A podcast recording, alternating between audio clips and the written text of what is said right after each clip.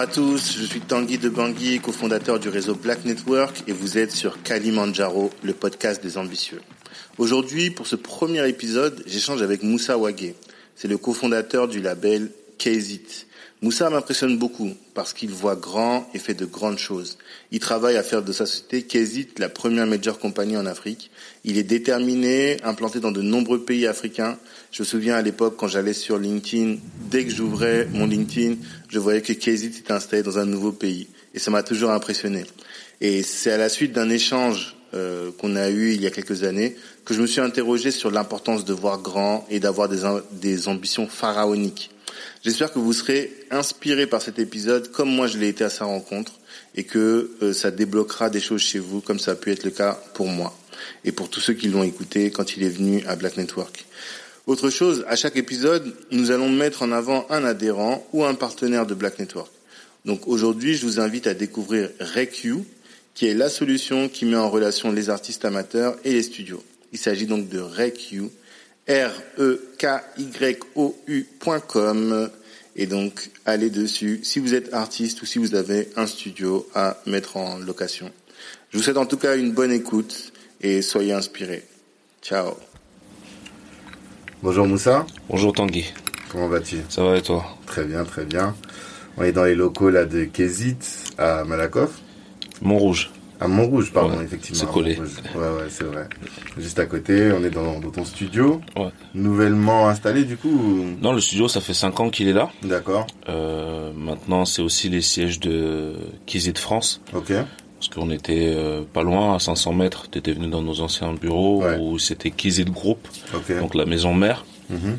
qu'on a fermé euh, l'année dernière et qu'on délocalise en Afrique. Donc on a gardé une petite équipe euh, en France, donc qui est venue avec euh, l'équipe du studio, donc qui partage les locaux. Il y a l'équipe qui travaille là-haut, le studio en bas. Puis on optimise. Ok. Et alors, première question, c'est un peu le but de notre podcast. Mhm. Je pense qu'il faut que je dise, c'est t'es un de ceux qui a inspiré ce podcast? c'est ce que tu m'as dit. parce que justement la, la fois on s'était vu dans tes locaux, on avait parlé d'ambition et d'ambition pour les, Noirs de la diaspora. Mhm. Et tu disais que les gens voyaient trop petit, mhm. euh, ne, se lançaient pas suffisamment. Mhm. Et toi, alors du coup, est-ce que tu es un ambitieux? Quelles sont tes ambitions? Moi, ouais, je pense que je suis un, quelqu'un d'ambitieux. Euh, bah, je le sais parce qu'on me l'a toujours dit. Euh, ce que je fais, moi, j'estime que c'est normal, tu vois. mais des fois, tu parles avec les gens et tu, tu, vois dans leur regard ou dans leur manière de parler que ce que tu es en train de faire, en fait, euh, bah, eux, ils pensent que c'est impossible, c'est trop gros, alors que pour moi, c'est totalement logique ce que je suis en train de faire. Mhm. Et euh, donc, ouais, maintenant, je comprends que je suis quelqu'un d'ambitieux, pour le coup. Et oui, j'ai de l'ambition maintenant, je le sais. Euh, je vois loin, j'essaie de, de faire de grands projets parce que je pense que c'est ce qu'on mérite, en fait. On mérite pourquoi On mérite de grands projets? Qui ont? Bah nous, bah nous les Noirs, euh, parlons clairement, tu vois. Moi, je, je suis un Malien, euh, né au Mali, j'ai grandi en France, et j'estime qu'il n'y a pas assez de grands projets dans le monde où on est impliqué ou, ou de grands projets qu'on dirige. D'accord. Tu vois. Donc c'est pour ça que je dis qu'on mérite de grands projets. Donc moi, je suis mon activité principale, c'est la musique avec Kézit. Donc ça fait 20 ans qu'on a commencé. Euh, au début, on avait un, un objectif normal, c'est-à-dire qu'on on faisait notre activité comme tout le monde. Quand tu crées une boîte, tu, tu te lèves le matin, tu fais ton travail. Mais un jour, j'ai, j'ai, je me suis dit que c'est trop petit ce qu'on fait. Mm-hmm. Et du coup, euh, j'ai revu euh, l'ambition de la boîte et euh, bah, j'ai décidé d'aller me frotter au gros.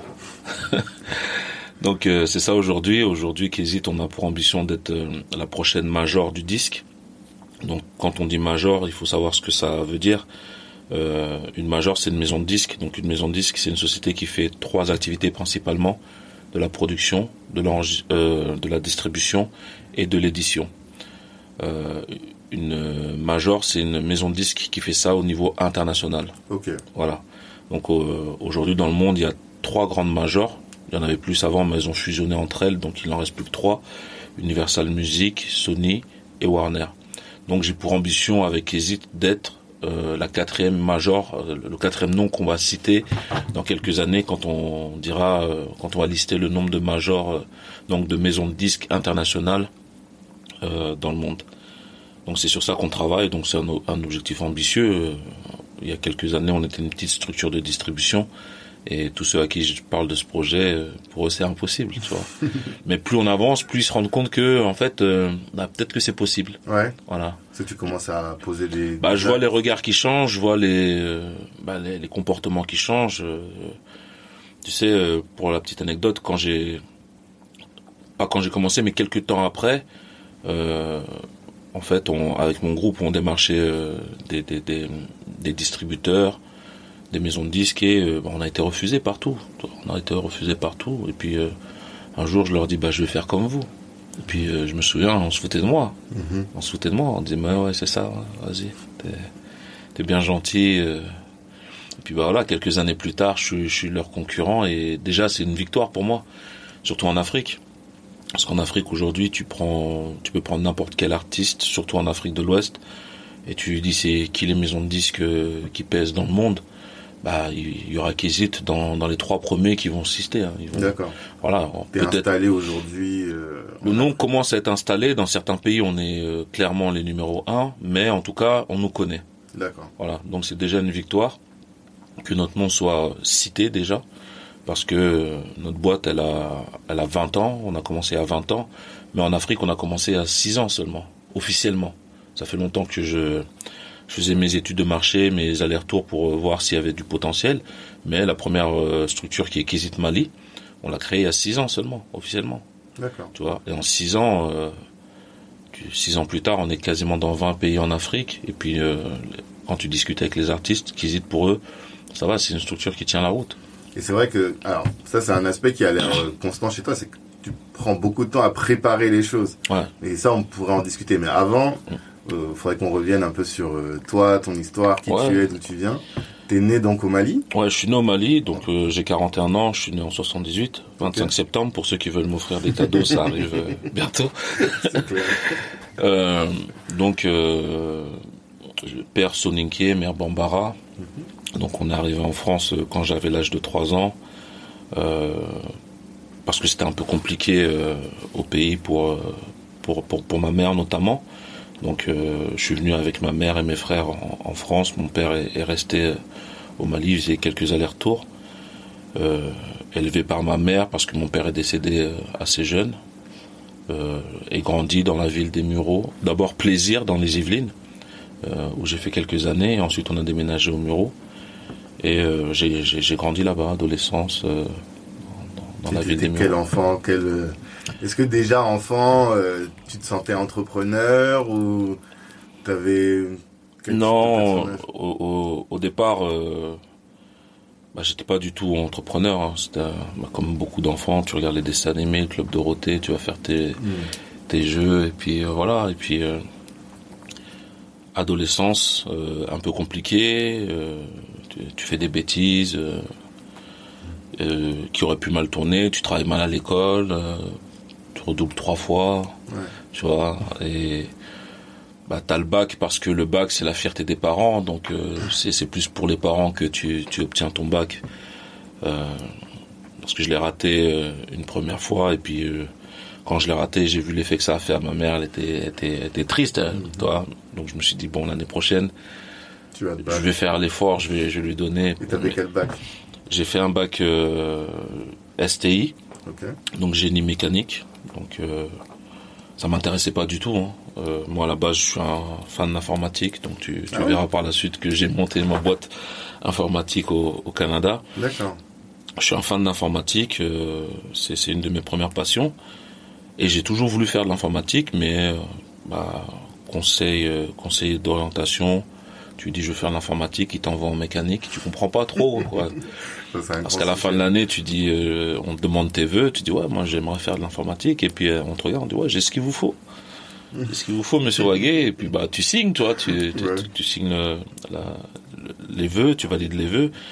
Et euh, ce qui ce qui m'a eu, c'est que ça a pris du temps en fait à, à ce que je me rende compte que j'étais pas à la bonne place parce que c'était un lycée qui était en travaux. Euh, donc ça a mis, la rentrée a été un peu décalée. Donc au début, on avait que les cours euh, mathématiques, anglais, histoire géo. Donc j'ai pas tout de suite capté que j'étais pas. et en fait, ils étaient en train de construire un, un- une annexe dans le lycée. Et euh, c'était des, ils ramenaient des machines. Moi, je pensais qu'ils amenaient les ordinateurs et tout. Et quand ils ont fini les travaux, ils nous ont dit ouais ça y est c'est bon on peut y aller. Mais ils m'ont donné un bleu de travail, des bottes de sécurité. Je dis mais Qu'est-ce que je fais là? Qu'est-ce que je fais là toi? Ils m'ont mis devant une machine, il y a de l'huile qui sort, ça tourne. Je dis mais non, mais madame, c'est pas ce que je veux faire. Hmm. Et euh, j'ai voulu changer de, de filière, me, me réorienter. Ils m'ont dit non, si tu veux, euh, si tu veux changer, euh, t'es obligé de redoubler. Ah, Voilà. Donc euh, j'avais déjà redoublé au collège. Donc là, ça a été la deuxième fois que j'ai redoublé parce que on m'a dit il faut redoubler pour que tu hmm. tu puisses changer de filière. Donc j'ai rien glandé de l'année. Je dis pas vu que je vais redoubler, je, je fous rien. Mhm. Et après, je suis parti pour euh, aller dans dans le lycée où je devais être normalement. Et puis ils me disent, bah non, on vous prend pas parce que vos notes sont catastrophiques. Ah, je dis, ben attendez, on m'a dit il faut que je redouble. bah oui, ça pas de sens. J'ai dit, on m'a dit il faut que je redouble. Donc moi j'ai rien fait, monsieur. Et il me dit non non non, vos notes là, ça va pas, on peut pas vous prendre. Et donc été obligé de rempiler en, en mécanique parce que sinon j'avais pas de Pas d'autres orientations et j'étais dévasté euh, parce que ça m'intéressait pas du tout. Tu vois, on parle de, de machines, de je- je- et puis bon, j'ai passé euh, première, terminale. Euh, j'ai, je t'ai dit, j'ai raté mon bac parce qu'à l'époque je jouais au sport, donc j'ai passé mon, mon bac à Lyon. Euh, je faisais du foot Non, je faisais du basket là-bas. D'accord. Ouais, je jouais au basket là-bas. J'étais, euh, j'ai fait un an et demi. Meneur, du coup. Que Ah ouais, avec ma taille, tu veux que je sois pivot. Ah, Je te voyais pas dans le basket, c'est pour Ah ça. non, non, bah si, si, on- puis c'était très sérieux à l'époque. Hein. D'accord. Ouais, ouais. Euh, donc euh, je suis parti à Lyon, j'ai j'ai- j'ai- j'ai rembossé parce que j'étais toujours en, en mécanique et Mhm. ça m'intéressait pas, donc je me suis mis à fond dans le basket avec mes rêves de NBA, Jordan Ouais. qui marchait bien, tout ça, le comeback, bon vous l'avez vu dans The Last Dance, Oui. nous, nous on était dedans en, en live, tu vois. clair. Et, et donc ouais, j'ai raté mon bac et c'est là j'ai appelé ma mère, elle m'appelle pour me dire ouais tu l'as eu, j'ai dit bah non et puis j'ai senti au téléphone que ça l'avait affecté Hmm. et je dis bon vas-y l'année prochaine. Je l'ai- Je donc, je quand je suis rentré, euh, parce que je suis revenu sur Paris après et j'ai eu mon bac et les professeurs me disaient ouais non vous l'aurez pas monsieur Wagé, on sait, on sait comment vous êtes, vous. Ouais. vous glandez rien. Je dis vous inquiétez pas monsieur là là vous savez pas ce qui va me faire que que je ça. l'ai. T'étais motivé, là. Ouais, et puis tu vois, sur une classe de, de 25-30, on a été 5 à l'avoir, parce que c'était Ah ouais. c'était pas un bac euh, facile et c'était pas une classe facile non plus. D'accord. Et on va dire, il y a les 4 qui étaient vraiment sûrs de l'avoir, les 4 qui bossaient dans, Mhm. dans, dans la classe. Et moi, je suis même pas parti au résultat, tu vois. Les Ah. gars, ils m'ont- dit, ouais, tu viens pas voir le résultat. J'ai dit, non, t'inquiète pas, je sais, je, Je sais l'ai. que je vais avoir. Ils m'ont appelé, ils m'ont dit, ah, Moussa, tu l'as, mais comment t'as fait? Je dis, mais t'inquiète pas. C'est la maman qui est derrière, je l'ai eu pour elle. Donc ça, c'était réglé. Après, bon, j'ai j'ai été en BTS vite fait. Euh, Mhm. bah là, j'ai pu me réorienter un peu euh, sur un BTS technico-commercial, Ok. mais j'ai fait que la première année. Mais ça m'a suffi, on va dire. Parce que c'est là que j'ai fait euh, une rencontre qui est décisive. C'est un prof, mon prof d'économie. Euh, pareil, tu sais, j'allais en cours juste pour aller en cours et j'étais à fond dans la musique. Notre groupe, il commençait à marcher, tout ça. Mhm. Mais euh, lui, je ratais jamais ses cours. D'accord. Parce que c'est le seul prof bah, qui me disait on peut construire quelque chose. Alors, il me parlait création de société, création de structure, capital, investissement. Je dis mais monsieur, moi on m'a jamais dit ça. On m'a jamais dit qu'on pouvait faire tout ça. Et puis bah, j'étais très attentif et puis bah, tout s'est emmêlé, c'est-à-dire que bah, là, au niveau de la carrière musicale ça montait, on était en train de se structurer, donc je C'est ça, parce que là, il faut revenir là-dessus. Ouais. Mais moi, c'est comme ça que je t'ai- découvert sans Ah te connaître, mais euh, à l'époque, c'était euh, la boussole, c'est ça? Le groupe c'était La Boussole, C'est ça. Euh, c'est un groupe qui vient du Havre. Mhm. J'étais le seul membre qui venait de la région parisienne. Ah, et comment tu te connectes avec eux, du coup Les parents, D'accord. les parents, parce que bah, ma mère malienne, euh, eux leur maman sénégalaise, mais il y avait aussi des, des, des Maliens. Donc les mamans ont leur réseau avant que nous on arrive. hein. Voilà. Donc ce qui s'est passé, c'est que bah, moi j'étais, comme je te dis, un jeune des Mureaux, je faisais mes conneries tout ça, et puis ma mère, pour pas que je, je traîne trop, chaque fois qu'elle allait au Havre, elle me disait, bah Moussa, tu tu viens, tu m'accompagnes. Et moi j'étais là, non, mais qu'est-ce que tu veux que j'aille faire là-bas, maman? Il y a des vaches, la Normandie, Mmh. c'est nul. Mais c'est pas très loin des murs pour le. C'est c'est deux heures de route. Ouais, Bon, donc elle voulait pas les faire toute seule, donc elle me dit viens avec moi. Et puis bon, je m'assois, je fais la gueule tout le trajet. Et bah finalement j'arrive au, au Havre et puis je rencontre des jeunes de quartier comme moi. Le feeling passe, on joue au basket aussi, on écoute les mêmes sons, Ouais. euh, tout ça. Et puis c'est comme ça d'abord qu'on qu'on qu'on se connecte. D'accord. Et après bah ah tu rappes, ah, tiens moi aussi. Et puis boum boum. Et puis ils étaient déjà avancés dans leur collectif. D'accord. Et euh, un jour je fais un freestyle dans dans devant eux, une petite impro.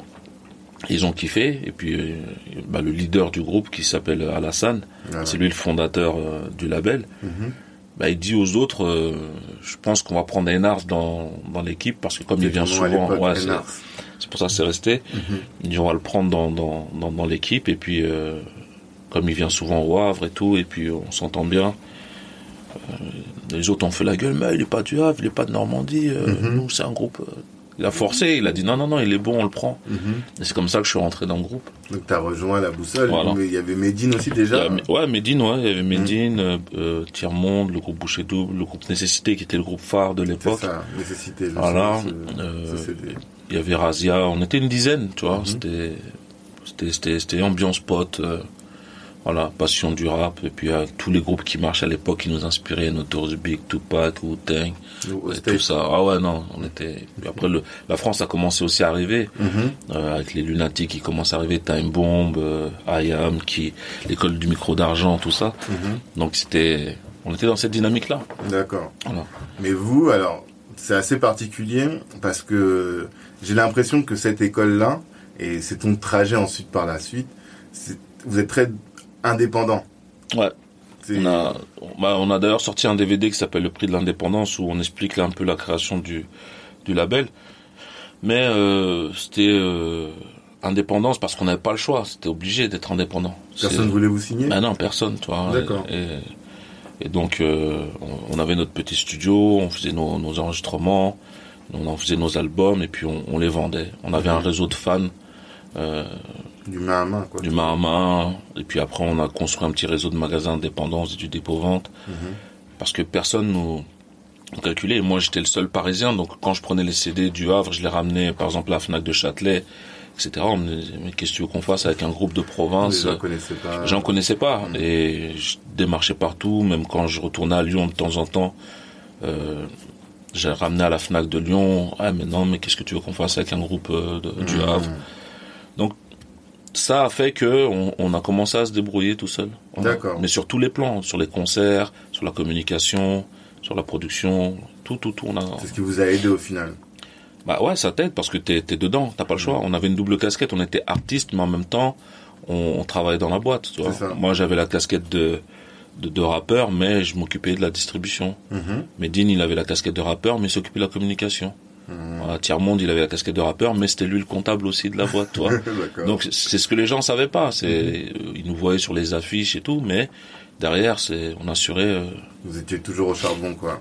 Et ça, c'est assez particulier, non? Parce que, bon, il y a beaucoup de rappeurs qui viennent et qui sont dans les maisons de disques, du coup, ils ont juste à se concentrer sur ouais, le ils savent rap. pas. Et vous, vous avez tout de suite été les mains dans le cambouis. Et j'ai l'impression qu'il y avait plus de créativité. Je parle même pas en termes de, de musique, Mm. mais plus de créativité dans euh, la démarche commerciale, Mm. les, le, le merchandising et tout. Exactement, on est un des premiers euh, labels, voire groupes à avoir développé du merchandising, des t-shirts, tout ça. C'est ça. Même nos voitures, on les habillait, on, Ouais, on, était parmi les premiers à, à faire ça. Mhm. Mais t'es obligé de te démarquer de ce qui se fait. Et en plus, tu sais, t'as as une certaine... euh, Tu, tu as un petit complexe parce que le groupe vient de province et puis tu sais qu'à Paris c'est chaud, tu te dis à tous les groupes et tout, comment on va faire pour se démarquer Mhm.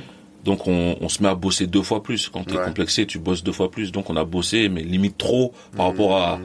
au, au label parisien. Quand on se rend compte que... on- quand on arrive sur Paris, on se rend compte que bah, la plupart des labels, ils sont, ils ont pas le niveau en fait. Ah, Ouais, carrément. ouais, on est, on, on- on a trop bossé.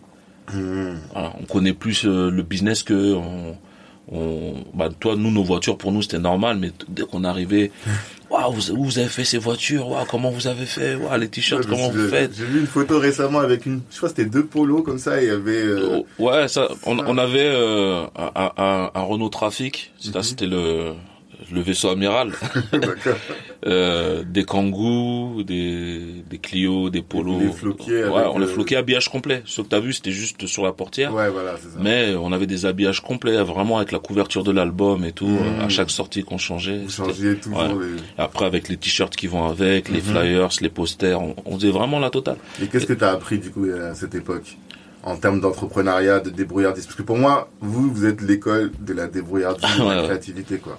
Bah, Qu'est-ce que vous avez appris bah t'apprends que euh, si on t'aide pas, tu te débrouilles, quoi. Ouais. Voilà. Ça, c'est hip-hop quand même. hein. Ouais, c'est si on t'aide pas, tu le fais parce que Mhm. quoi qu'il en soit, je vais le faire. D'accord. Que vous m'aidiez, que vous m'aidiez pas, on va le faire. Mhm. Donc si tu m'aides, tant mieux, mais si tu m'aides pas, tant pis, je vais le faire et puis tu vas avoir un concurrent. C'est ça ma logique.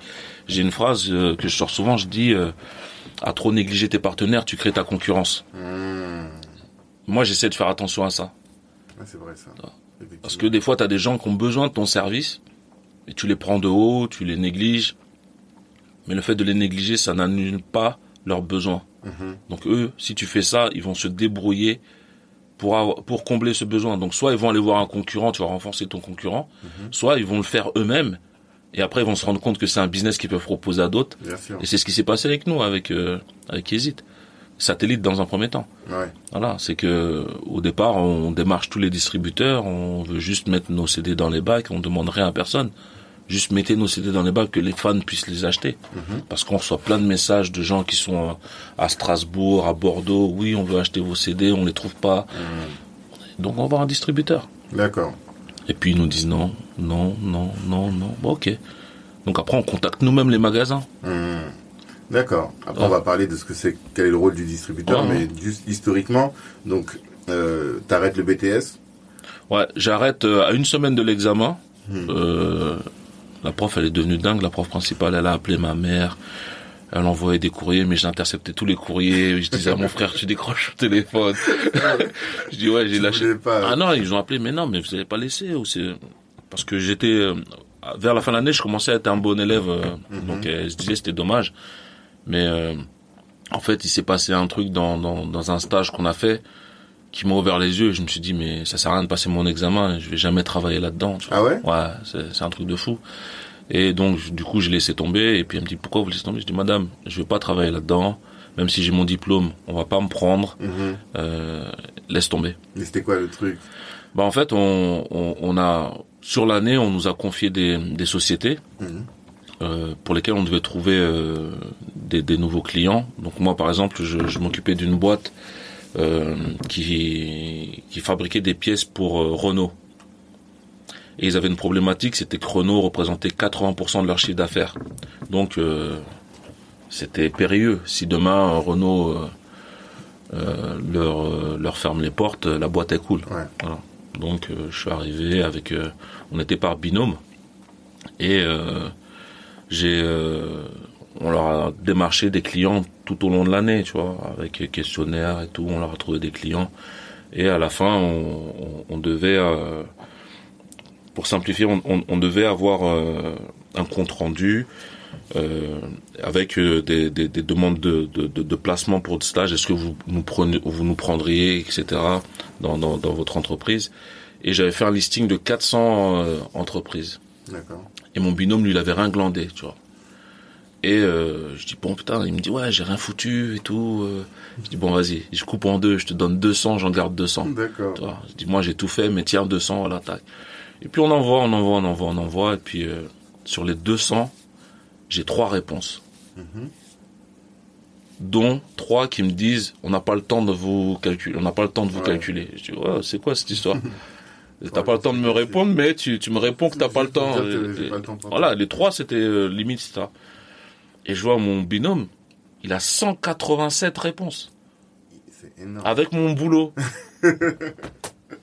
Avec mon boulot. Comment du coup? Mais il y a qu'un seul truc qui changeait. C'était le nom, le prénom. D'accord. Tu vois ce que je veux dire? Ouais, C'était-.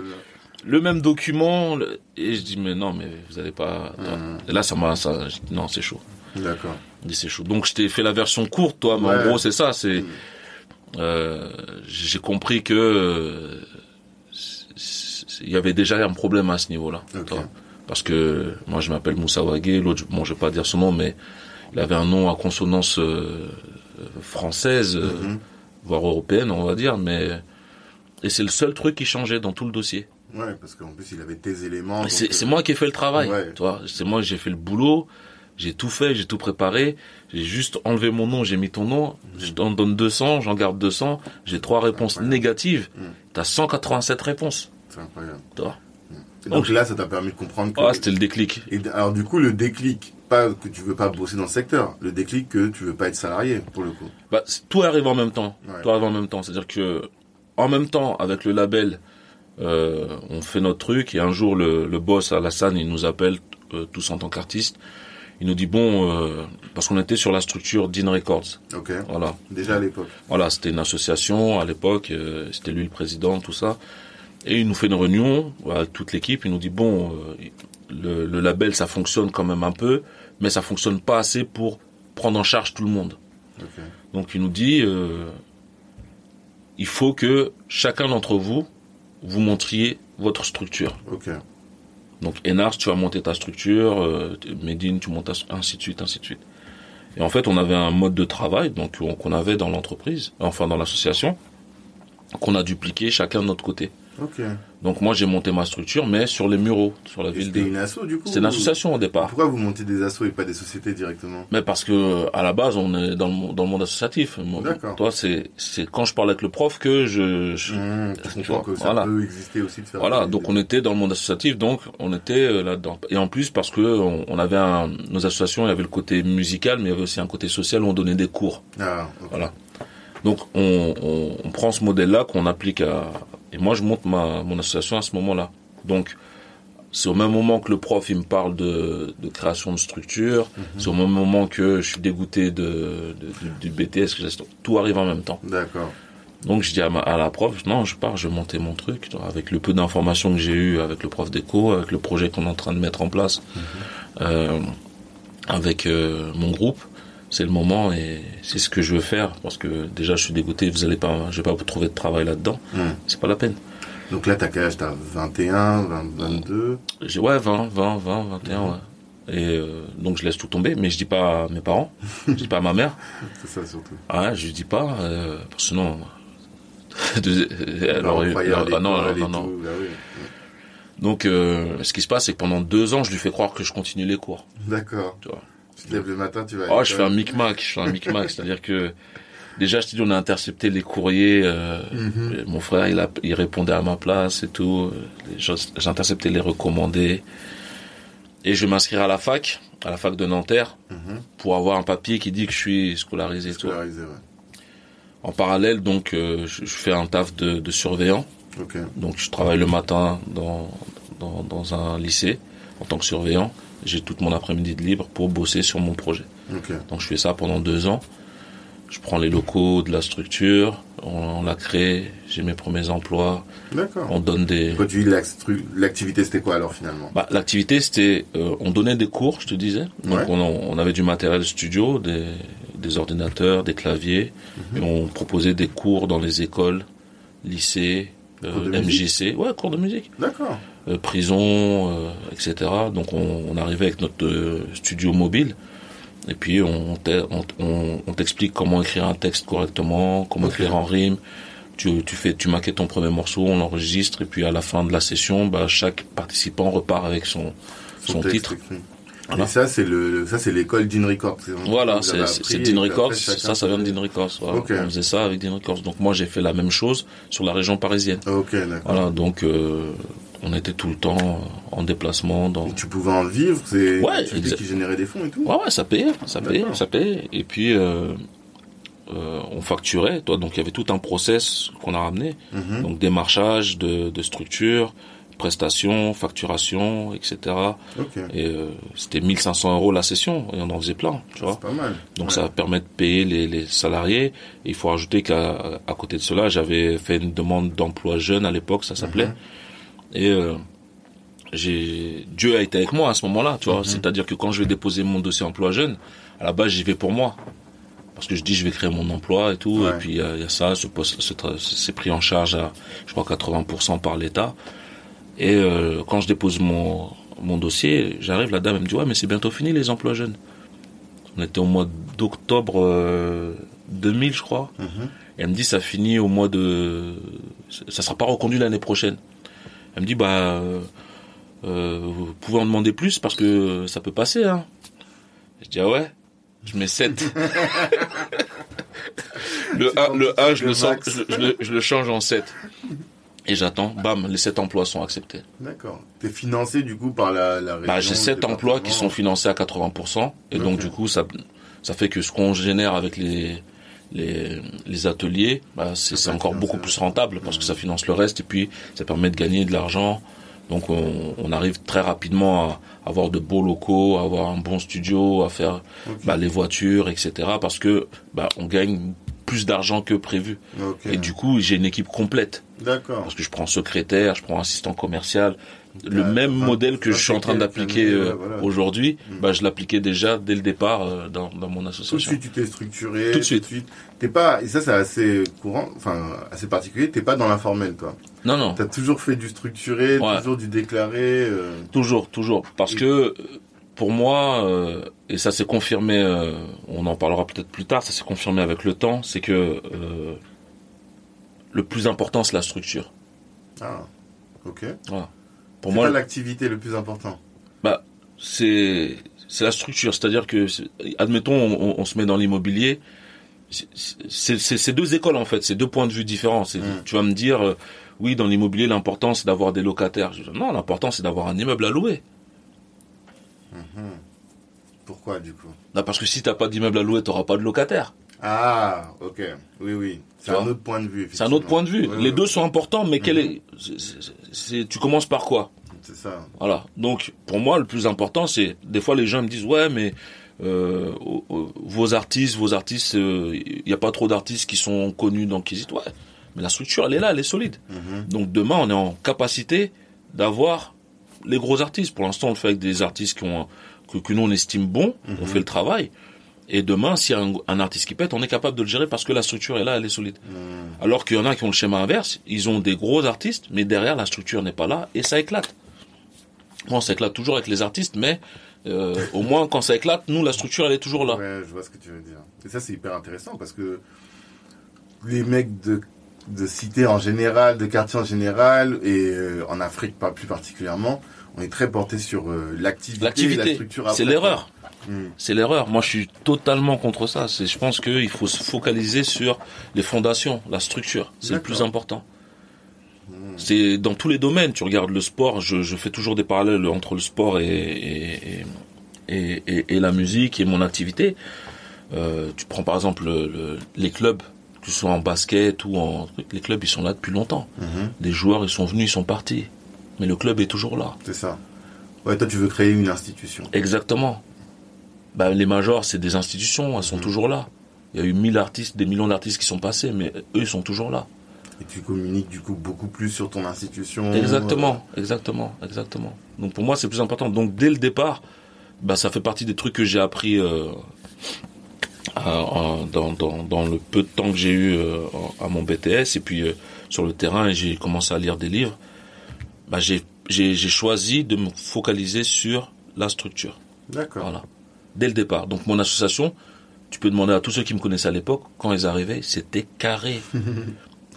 On était dans un appartement, j'avais loué, moi j'habitais au bâtiment 8, Ok. j'avais loué un appartement au rez-de-chaussée au bâtiment 10. Ok. Donc quand je faisais croire à ma mère que j'allais à l'école, En fait, je descendais, je tournais vite fait à gauche, Attends, je- personne m'a vu, je rentre, tac, je, puis, mais quand tu rentrais dedans, c'était carré. Mhm. Il y avait les bureaux, les ordinateurs, l'imprimante, le fax, le scanner, le stock, le studio. Et tous les gars qui venaient, on a reçu des gars de partout, Paris, euh, Lyon, ils venaient, ils étaient sur le cul. D'accord. Parce qu'ils disaient, ah ouais, je sais pas comment, je dis, mais c'est, la structure. C'est hyper instructif ça. C'est la structure. C'est vrai qu'on on fonctionne pas comme On ça. a passé du temps, euh, je te montrerai des, des photos et même on prépare le reportage Kizit, les gens le verront en image. Mm. On a construit notre studio d'abord avant de commencer les activités. On a Mm. acheté le matériel avant de commencer les activités. C'est J'ai recruté. tout à l'heure que tu, tu prends beaucoup de temps à préparer, Préparer. les choses. Et c'est pour ça que après, une fois qu'on te voit, on voit que ça pète dans tous Ça va- sens, ça va vite. et tout, mais c'est parce qu'en fait, le temps de préparation Il est, est- très important. Voilà. Et ça, c'est une erreur qu'on a fait euh, bah, quand on est arrivé à la deuxième phase de notre structure. Parce que j'ai commencé en association, c'était carré. Après, on s'est lancé dans l'aventure satellite. Mhm. C'est-à-dire qu'on a monté la, la, la première société. Et là, c'est la première fois que moi, je devenais gérant d'une société. Donc, là, j'ai pas appliqué ma manière de fonctionner parce que comme je connaissais pas, bah, j'ai laissé d'autres décider, Ah. euh, etc. Parce que je voulais pas faire d'erreur, tu vois, à trop vouloir bien faire. Bah, au final, j'ai mal fait. Mais Voilà. quelle était la différence entre la gestion d'une association et la gestion d'une société? Bah, en fait, il n'y a pas tant de différence que ça, mais pour moi, il faut quand même se préparer, il faut euh, bien faire les choses. Mais euh, j'ai compris à ce moment-là que, en tant qu'entrepreneur, il faut surtout te faire confiance à toi-même. Ok. Voilà. Et c'est l'erreur que j'ai faite, c'est-à-dire que quand on est arrivé, je me, je me suis minimisé, j'ai dit bon, euh, j'ai jamais monté de société, j'ai jamais été gérant d'une société, tout le monde me dit que c'est différent. Donc, ok, je vais laisser. Donc, on avait des conseillers qui nous disaient, qui nous ont fait des business plans, des trucs, etc. auxquels je ne croyais pas. Mhm. Mais comme je me dis, bah, c'est eux qui connaissent, allons-y, quoi. D'accord. Allons-y. Et non. Tu en te fait. sentais pas légitime pour. euh, Ouais, donner des- C'est venu avec le temps. C'est quand je me rendais compte que bah en fait euh, il m'a dit n'importe quoi. Mhm. C'est pas comme ça. C'est comme je le pensais. Et puis, Ouais. voilà. Et là, tu dis bon, c'est fini. Maintenant je le fais. D'accord.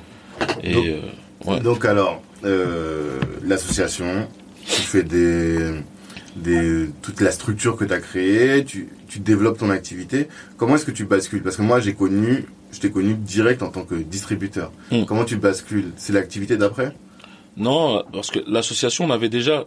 Ce que je fais avec Kizit, j'avais déjà le modèle euh, au niveau de l'association. D'accord. J'avais déjà créé des structures associatives de distribution, Ok. euh, de, de gestion administrative, droit d'auteur, Mhm. euh, avant même qu'on passe sous satellite. Ok.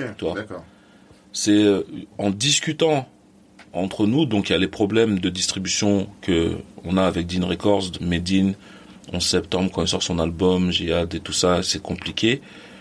On discute avec Soprano, qui avec qui on est proche, qui a des problèmes autres, parce que lui, euh, il est- on va dire, il est dans, dans le bain déjà, il est, il y a Psychiatre de la rime qui marche bien, tout ça. Ayam Mais euh, bah, comme c'est des petits indépendants, ils ont des conditions de merde avec euh, leurs distributeurs. Les délais de paiement à rallonge, euh, plein plein de petits problèmes. Donc ils ont des problèmes différents. Nous on n'a pas d'accès, eux ils ont l'accès mais ils sont dedans mais de la mauvaise manière. Moi avec mon association je commence à faire des projets, je sors des compilations et que je distribue euh, avec nos voitures que tu as vu. Mhm.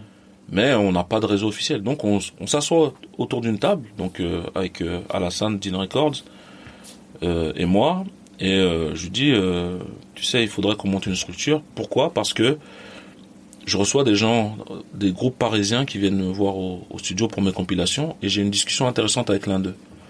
C'était le, le frère de Gros Dash. Ultimatum, euh, Shum Carter, Michel.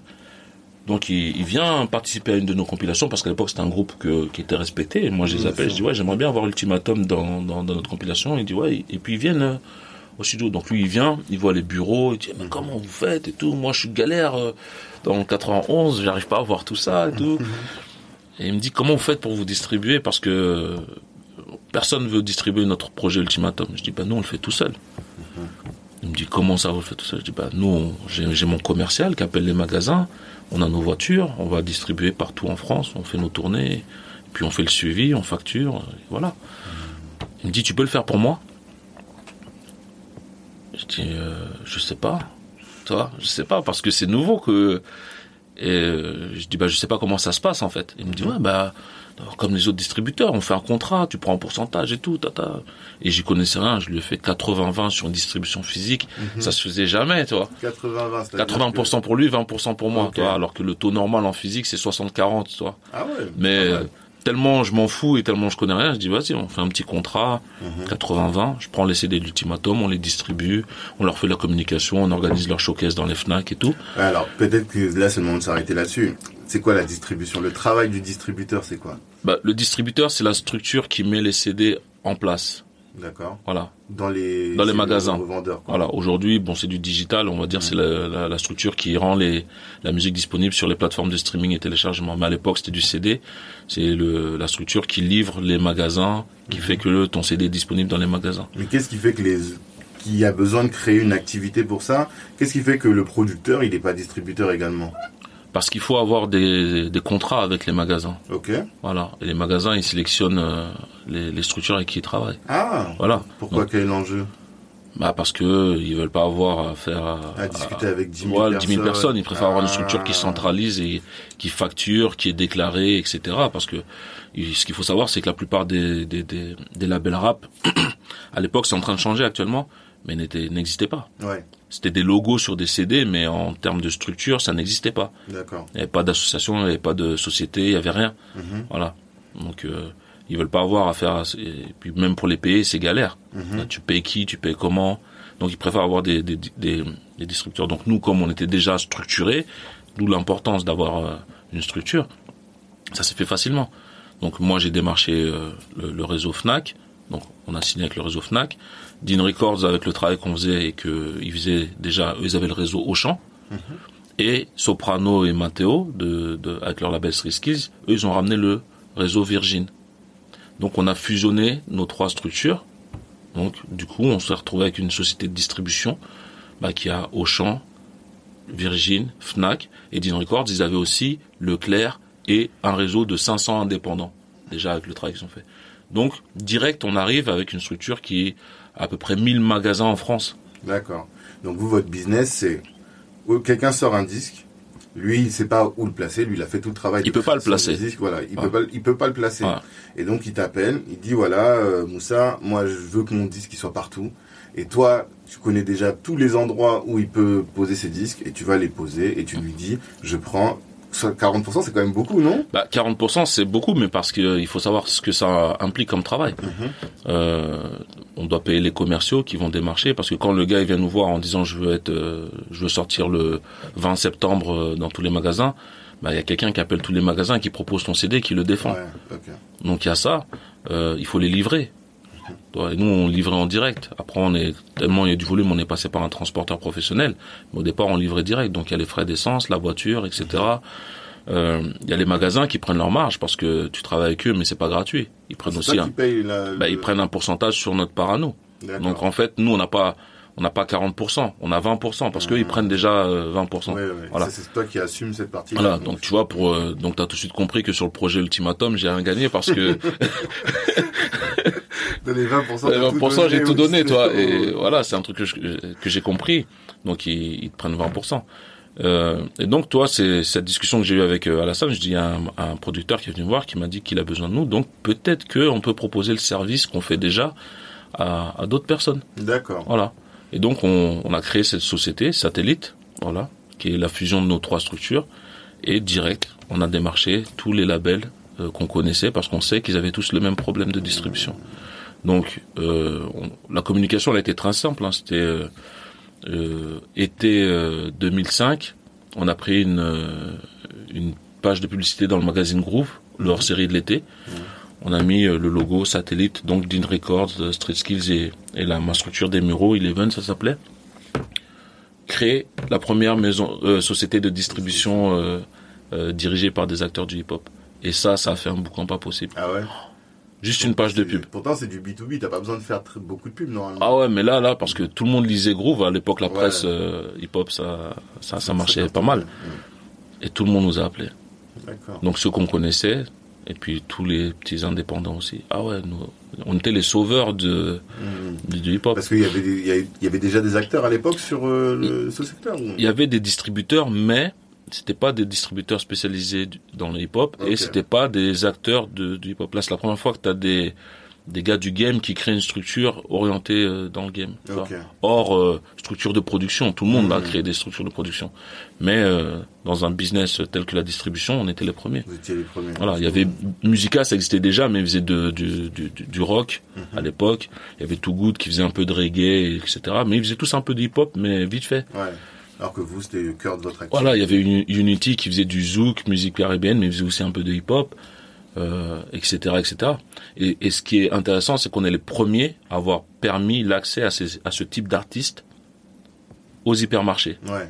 Avant, c'était interdit, Ah limite, ouais toi, c'était Donc tu pouvais pas trouver euh, le CD de Medine à... impossible. dans tous les Auchan. euh, Bah, sans nous, non. hmm. Voilà, les Alpha 520, euh, Ouais, tu vois, tous les, euh, Morsaille, euh, tu vois, sans, sans, sans préjuger de la qualité, mais Ouais, euh, on a permis à tout le rap indépendant de se retrouver visible en hypermarché. D'accord.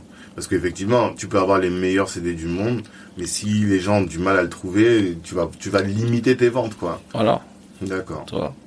C'est et c'était euh, le, le lancement et comme je te dis, bon ça ça a duré sous cette forme-là euh, trois quatre ans parce que bah, trois quatre ans plus tard, on a fait faillite avec cette société. D'accord. Voilà. Pourquoi, Mais à c'est- ton avis, comment tu expliques pour X raisons, déjà je t'ai expliqué qu'on l'avait mal monté, Mhm. voilà, parce que La structure encore Voilà, la structure, on, on l'avait mal montée, donc en termes d'apport de capital, c'était pas, c'était mal jaugé. En termes de prévision, c'était mal fait.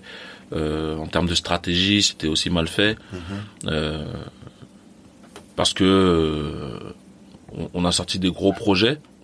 En termes de communication aussi, ça a été mal fait parce que on, on arrive en communiquant en disant Dean Records, Street Skills et les- le label de Moussa montent une boîte de distribution pour nous, par nous, etc. Mhm.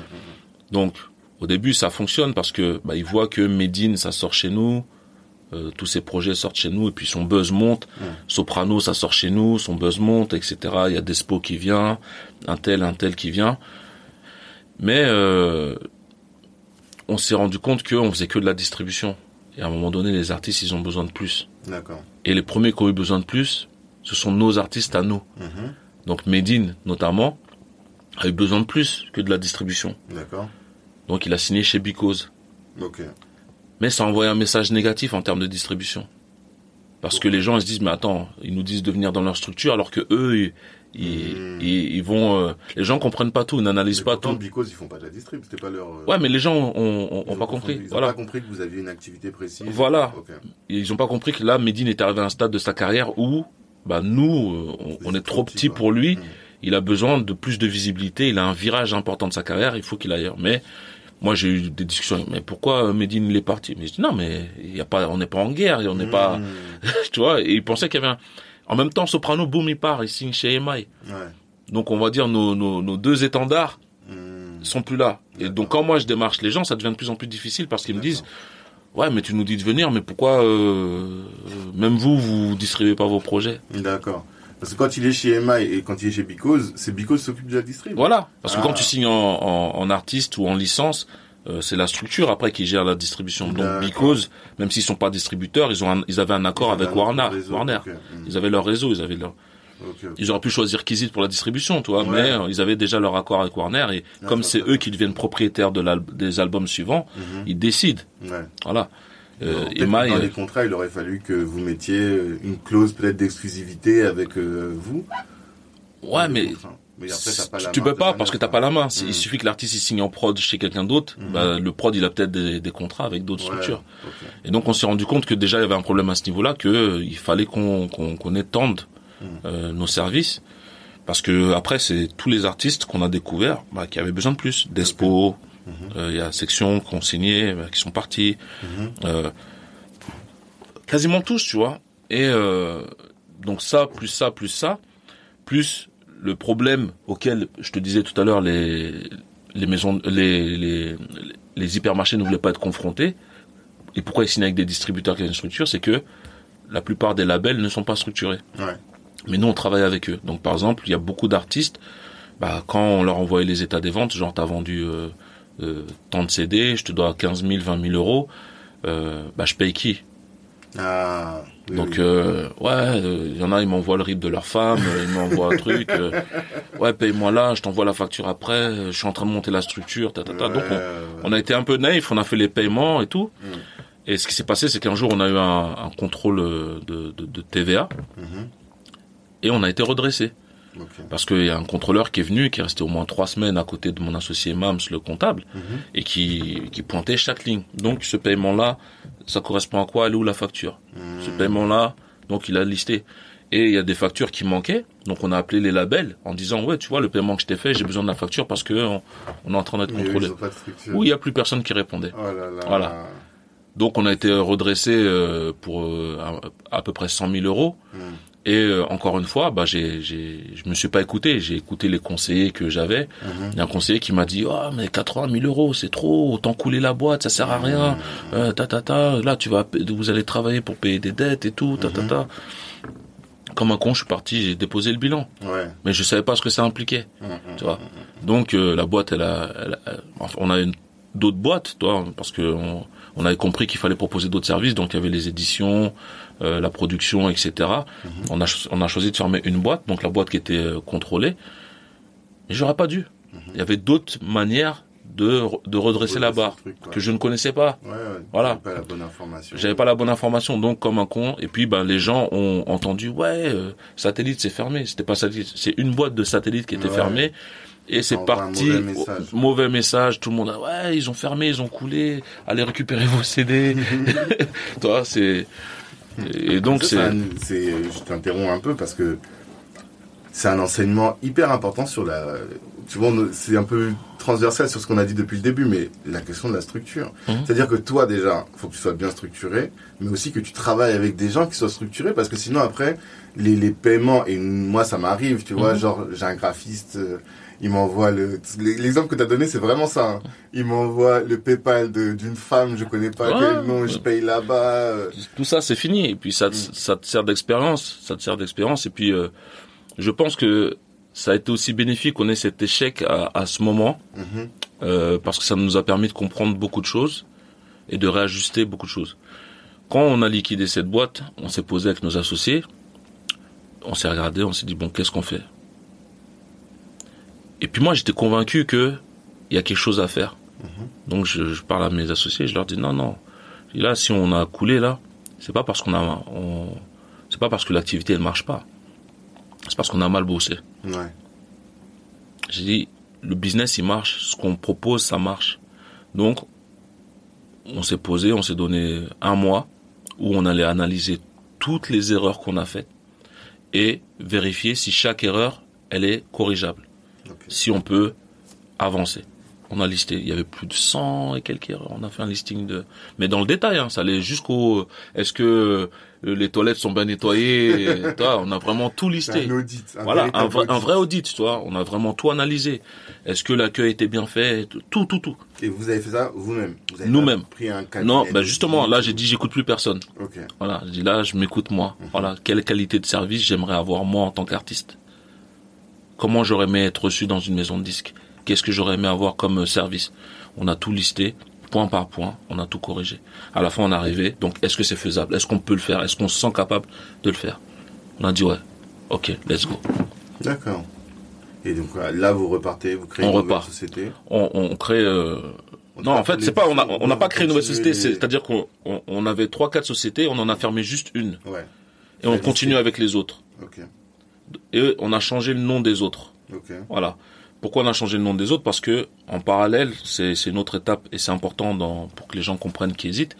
C'est que on est vers 2007, donc euh, un an avant la liquidation, on a liquidé en 2008.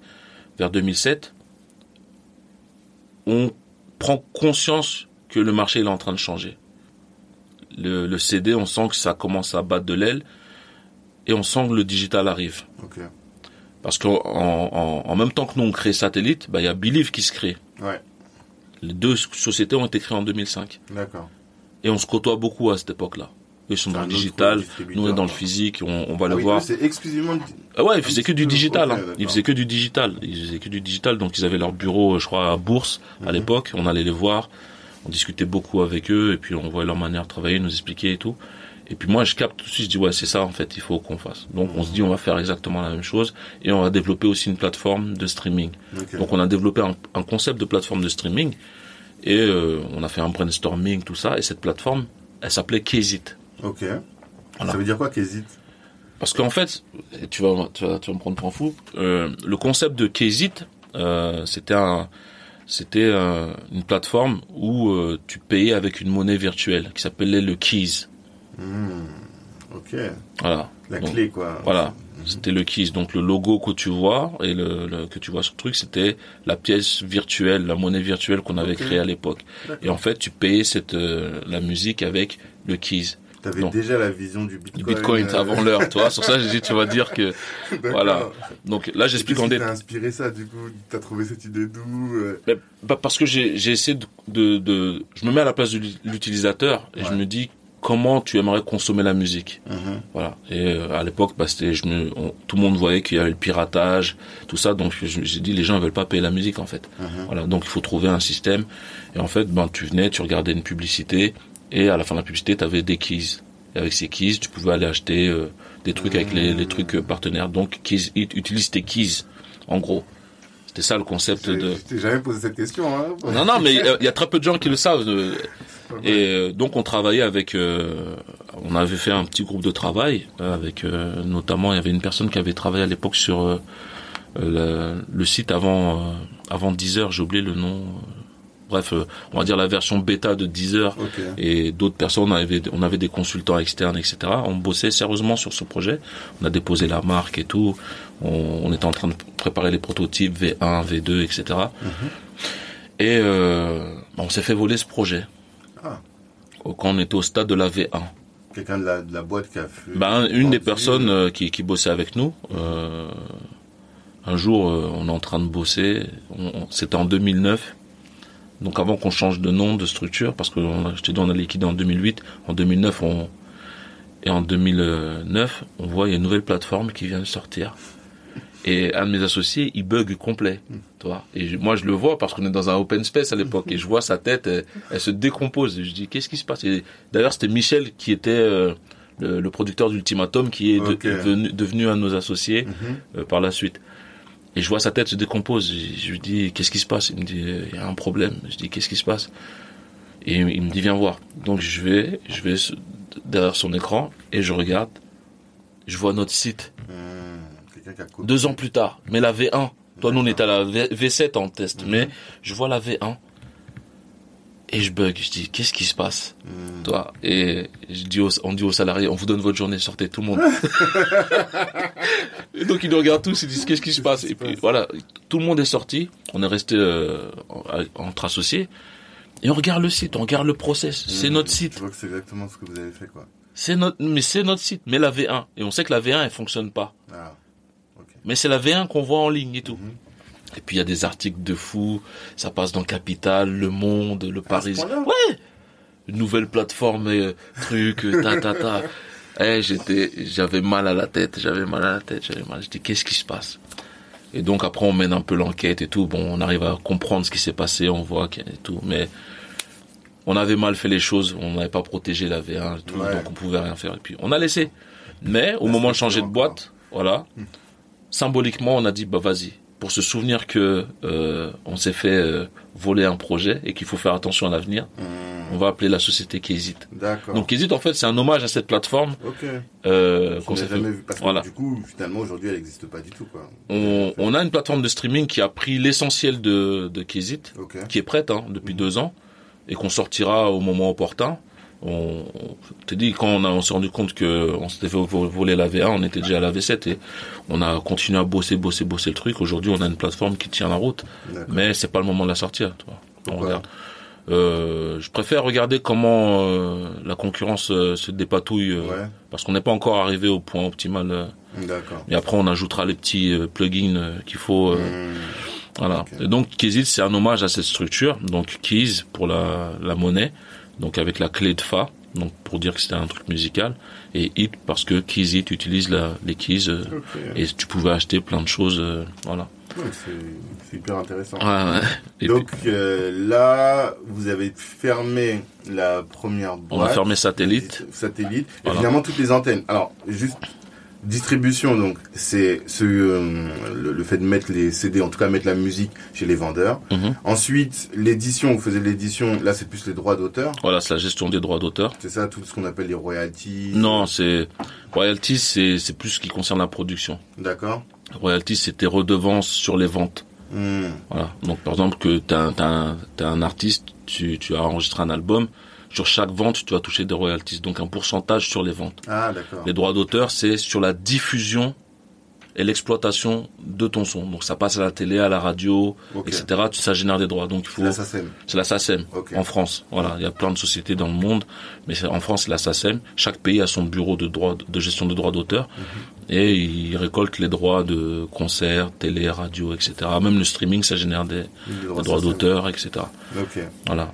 Et après, et ça c'est le travail de l'éditeur. Éditeur qui gère les droits d'auteur, euh, producteur qui gère les droits de production, etc. Ok. Voilà. Le producteur, c'est celui qui finance, Qui finance. la création Voilà. artistique. Exactement. Ok, d'accord. Et toi, tu faisais les trois? Nous, on, le but c'est de couvrir toute la chaîne. Ok. Voilà, moi j'ai pensé qu'hésite comme euh, euh, bah, moi à l'époque quand je rappais dans ma chambre, bah, est-ce qu'il y a une structure qui peut me prendre tout de suite et m'amener au Ok. bout? Voilà, c'est ça. Donc euh, production, édition, distribution, communication, management, booking, production de concerts, t- euh, séances photo, euh, clips, Mhm. Etc. On fait tout. Donc quand vous avez lancé Kézit, là on est en 2009, c'est là que vous lancez? Ouais, c'est en 2009, fin 2009, euh, janvier 2010, on change le nom, Mhm. on devient Kézit. Ok. Voilà. Ça c'est le jour 1, enfin le, le début de Kézit. Voilà, c'est la nouvelle aventure. 10 Parce qu'on a fait notre audit, on a tout analysé et on s'est senti capable de le faire. On a vérifié qu'on était motivé pour le faire. Let's go. On y Ok. va. Et vous êtes combien alors dans Kézit Euh, on, on était quatre, donc euh, il y avait, euh, il y, a, il y a toujours moi, le fondateur. Mhm. À la base, il y a que moi, toi. Mais euh, j'ai j'ai fait des rencontres très importantes dans, durant tout ce parcours de personnes qui sont tellement impliquées que, à un moment donné, si t'es honnête, tu dis, eh, tiens, Ouais. rentre dans la boîte. Voilà. Donc il y a Edouard, euh, qui était un des élèves où on donnait des cours Ah, de, l'époque de de musique, voilà, tu vois, tellement motivé, il était tout le temps derrière moi, on discute, on discute. Un jour, on a discuté et puis euh, il était un peu, euh, il se cherchait un peu. Je lui dis Mhm. bah vas-y, viens, on bosse ensemble, D'accord. voilà. Et tellement impliqué, il a, c'est devenu un petit frère. Ok. Il est devenu associé. Il y a Mams qui s'occupe de, de la comptabilité. Lui, c'est un petit avec qui je joue au basket, Mhm. toi. Et il a fait des études de, de compta. Il a un diplôme de comptable et euh, très impliqué. Obligé de lui de, de, de, de dire tiens, tu, tu rentres dans le truc. Il y a eu Michel, donc euh, qui nous a notre premier client de Ouais. distribution, Mm. qui est devenu un frère. euh, qui était associé, mais après à un moment donné, il a décidé de laisser tomber la musique. Il est parti de lui-même. D'accord. Mais là, peut-être, je le dis, ta place elle est toujours là. hein. Mhm. Et puis là, bon, peut-être qu'il va revenir, on discute. euh, Voilà, c'est c'est nous quatre. Voilà. Après, bon, on s'entoure de gens qui veulent travailler. Ok. Et dès le départ, tu avais cette vision internationale? Euh, ouais. Et j'ai retrouvé, euh, c'est marrant, j'ai retrouvé il y, a, il y a quelques années bah, les cartons euh, de, de l'association Ouais. quand je faisais mes premiers schémas Mhm. avec toutes les structures. euh, et puis on disait on va aller aux États-Unis, on va aller au Brésil. Mais bizarrement à l'époque j'avais pas mis l'Afrique. D'accord. Tu comprends Ça, Tu pensais pas qu'il y avait un marché. Quand on était jeune, c'était Ouais, pas euh, le futur. Ouais, non, c'était ouais tard, ouais. ça. Et puis même tes parents quand ils t'emmenaient au le bled, c'est la punition, C'est tu vois. ça. Tu fais des bêtises, tu vas aller au bled. Clair, clair. Donc euh, bizarrement, je voyais les filiales qu'on prévoyait, il y avait Chine, euh, Mhm. Canada, et, Brésil, tout ça, mais il n'y avait pas, il y avait pas à quel moment, du coup, t'as as eu ton crush avec l'Afrique? Qu'est-ce qui a quel élément déclencheur? Bah, c'est pas tant un, un crush, c'est que quand, quand on bossait euh, sur sur euh, sur la plateforme de streaming Kizit et sur euh, euh, Kizit, parce que ça c'est l'autre volet. euh, on avait aussi ce, ce- cette distribution digitale qui se mettait en place. Donc je te dis, Believe, c'est eux qui ont été les, les leaders, mais on a tout de suite vu qu'il fallait faire la même chose. Donc j'ai cherché euh, des, des, des sociétés informatiques qui pouvaient faire la même chose. Donc je leur ai dit j'ai besoin d'un site qui me permet, qui permette aux artistes de nous envoyer la musique et qu'on l'envoie euh, aux, aux différentes plateformes. J'ai contacté plus de 10 sociétés informatiques, il n'y en a aucune qui était capable de le faire à l'époque. Mhm. Donc ce qui s'est passé, c'est que euh, j'ai contacté euh, un gars que je considère comme mon cousin, qui s'appelle Sidi Kouyaté, qui était au Mali. Et je lui ai dit, Sidi, j'ai besoin de ça. Et lui, il était en train de venir aussi en France et il faisait des, de, de, de- de- il proposait des services informatiques aussi euh, à, à la BNP, Société Générale, L'Oréal, euh, des gros clients, tu vois. Et je dis, je sais que t'as pas le temps pour moi, mais euh, comment je peux faire? Il me dit, écoute, je vais te monter une équipe et puis ils vont faire ton projet. Au Mali? Bah, lui, il était, là, il était en France, Mais de la, de la France. Donc, en gros, il a, il avait son, ses équipes au Mali. Donc, il m'a mis des informaticiens à disposition au Mali. Mhm. Donc, les premiers voyages que je faisais, en fait, c'était pour aller voir les informaticiens qui bossaient sur nos sites. D'accord. Voilà. En 2010, du coup. hein. 2009, ça a 2009, commencé. Dès 2009, 2010, Déjà à ça a l'époque, commencé. euh, en termes d'infrastructure au, au Mali, il y avait des développeurs qui étaient formés. Ouais, il y avait de des développeurs, mais le problème, c'est qu'ils n'avaient pas trop de clients. Mhm. Voilà, donc ils étaient là, disponibles, ils avaient les compétences, tout ça, mais très peu de clients. Donc ils étaient contents que nous, on, on- on fasse appel à eux. Et donc c'est eux qui ont conçu notre site de distribution qu'on utilise aujourd'hui, kizit.net. Mais tout ça, tu le finances comment? Toute cette époque-là. En fait, tu vivais de. Bah, bon, l'activité, elle a. nous, on n'a jamais eu de prêt bancaire. Ouais. On n'a jamais eu de prêt bancaire. Ça, c'est euh, c'est pas faux d'avoir demandé. On n'a pas eu de business angel. On n'a pas eu, euh, voilà, on n'a rien de tout ça. Donc, réinvestissement des bénéfices à chaque fois, systématiquement. Euh, que ce soit 1000 euros ou 100 000 euros, on investit. Et beaucoup d'investissements euh, financiers euh, à hauteur quoi. perso. Voilà. D'accord. Ça Donc- veut dire que toi, quand tu gagnes de l'argent, tu prends ta part pour consommer pour toi, mais tu as toujours une marge. Tu dis, voilà, cet argent-là, on va le réinvestir. Toujours investir. Et Mams, euh, Edouard, moi, même ma mère, dans les moments difficiles, parce qu'il y a eu des moments difficiles, Ouais. Ma mère, elle me regarde, elle me dit, euh, j'ai un peu d'économie, fiston. Ouais. J'ai 2000, 3000, toi. D'accord. Bah, je dis, ouais, je prends, et puis, toi, on fait avec, toi, parce Ouais. qu'on a eu des moments très difficiles aussi. tu avais confiance en toi parce que moi, par exemple, j'ai cette problématique avec. euh, j'ai des, des, des petites sœurs qui sont là, qui galèrent, et je me dis, bon, je vais vous prendre avec moi, on va bosser. Mais je me dis, si ça foire, je vais Non. leur faire perdre. Tu vois En fait, quand on a fait cet audit-là, là, on était sûr que ça allait marcher. Ouais. On est parti avec la certitude que ça va marcher. D'accord. Ouais. Parce qu'on s'est dit, parlons-nous honnêtement. Mhm. Est-ce que c'est possible ou pas? Soyons soyons pas dans l'affectif de notre business. Si ça marche pas, on, on- on tourne, le- on la page. Mhm. Mais on tournera pas la page si c'est possible. Là, c'est le truc. Et on s'est rendu compte que ouais, c'est possible. Donc on a dit, bah, ça, ça nécessite de faire les efforts qu'il faut. hein. Ouais. Voilà, ça faut, faut être conscient. Donc, est-ce que tu es prêt à faire ça? Est-ce que tu es prêt à faire ça? Mhm. Oui, oui, oui. Ok, let's go. Quand Si, tu parles d'effort, c'était quoi? Qu'est-ce qui. En quoi est-ce que c'était difficile? C'est le temps le temps qu'il faut passer, l'énergie. euh, des fois, il faut, il faut, ça implique de changer ton caractère, ta personnalité, euh, toi, de, de, bah, de bien s'habiller, de bien parler. Toi, il y a- il y, a Ah. plein de trucs Tu qui. t'es formé et tout? Non, je me suis pas formé, mais euh, en fait, t'as analysé ce qu'il faut. Ok. T'as des cases. Il faut ça, il faut ça, il faut ça. Est-ce que tu vas le faire ou pas? Hmm. Toi. J'ai- et- et- Edouard, par exemple, il va rigoler quand il va entendre ça. C'est un gars, il a une grosse voix. Toi, moi je dis, il a une voix de loup-garou. Tu l'entends parler, t'as peur. Oh, oh, oh, oh, oh, toi. D'accord. Edouard, est-ce que t'es, t'es le responsable commercial? Est-ce que t'es prêt à, Adoucir, ton à adoucir ta voix pour pour pour aller parler au responsable au champ et tout? Ok. Au début, dis, oh non, moi, moi, moi, je veux pas, moi, moi, je veux pas. Bah, au final, si. D'accord. parce que tu vas pas faire peur au gars d'Auchan. Euh, avec ta grosse voix et puis tu fais du free fight, t'as des muscles partout, il va croire que tu vas l'agresser. Est-ce que tu es prêt à faire des sac- les Voilà. sacrifices qu'il faut pour qu'on atteigne Exactement. Et, et- et- et chacun d'entre nous, on a évolué en termes de personnalité, en termes de, de caractère, euh, en termes de vision. Toi, Mams qui était euh, quelqu'un de très réservé, qui parlait pas, Mhm. bah c'est devenu euh, des fois. Même moi, je suis surpris. Je le vois, il est là, il s'impose, il, prend des. Je dis ah ouais non. Mais comment tu fais ça, du coup? Bah, Alors, un, comment tu fais? Et deux, il y a encore un autre une autre question, c'est que euh, je discute avec d'autres personnes qui disent on en utilise les gens avec leurs compétences et on travaille que sur leurs compétences, tu vois? Et on n'essaie pas de les changer. Parce que la personne donnait un exemple, je pense que euh, ceux qui écoutent tous les podcasts le, le verront, il prenait l'exemple de Kylian Mbappé. Il dit, Kylian Mbappé, il est bon pour euh, les accélérations. Mhm. Et donc, euh, on peut travailler avec lui. Si on le prend pour, pour les accélérations, il va marquer grave des buts et tout. Mhm. Mais peut-être que il pourrait être bon sur les dribbles. Mais on va perdre trop de temps à le faire travailler sur les dribbles. Et du coup, faut qu'on se concentre que sur euh, l'accélération. Et Arsène Wenger, il disait ça aussi. Il dit, je travaille, mes, mes gars, on travaille que sur leur, ré- sur leur force. Tu vois Non, moi toi, je, tu me je dis, suis là- pas, je suis pas d'accord avec ça. Ouais. Je suis pas du tout d'accord avec ça. Moi, je pense que euh, et, et ça fait partie de mon processus de de, de, de, de création d'entreprise. Toutes les boîtes que je crée, tous les business que je fais, c'est qu'à un moment donné, il y a ce qu'il faut faire pour que ça fonctionne. Ok. Est-ce que tu es prêt à le faire? Hmm. Peu importe ton caractère.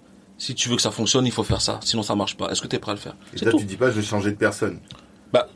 soit tu trouves la personne qui le fait directement, mais en fait, moi, je propose à des gens qui n'ont pas forcément les compétences. Donc, c'est aussi ça mon, mon truc. C'est moi, je, je trouve des gens, euh, tout- euh, quasiment toute l'équipe de Kizit en Afrique, c'est des gars qui ont rien à voir avec la musique. C'est des Mhm. gars qui étaient au chômage et qui, qui galéraient. Et puis, à un moment donné, on discute. Je vois qu'ils sont motivés. Je dis, t'es chaud, tu veux travailler?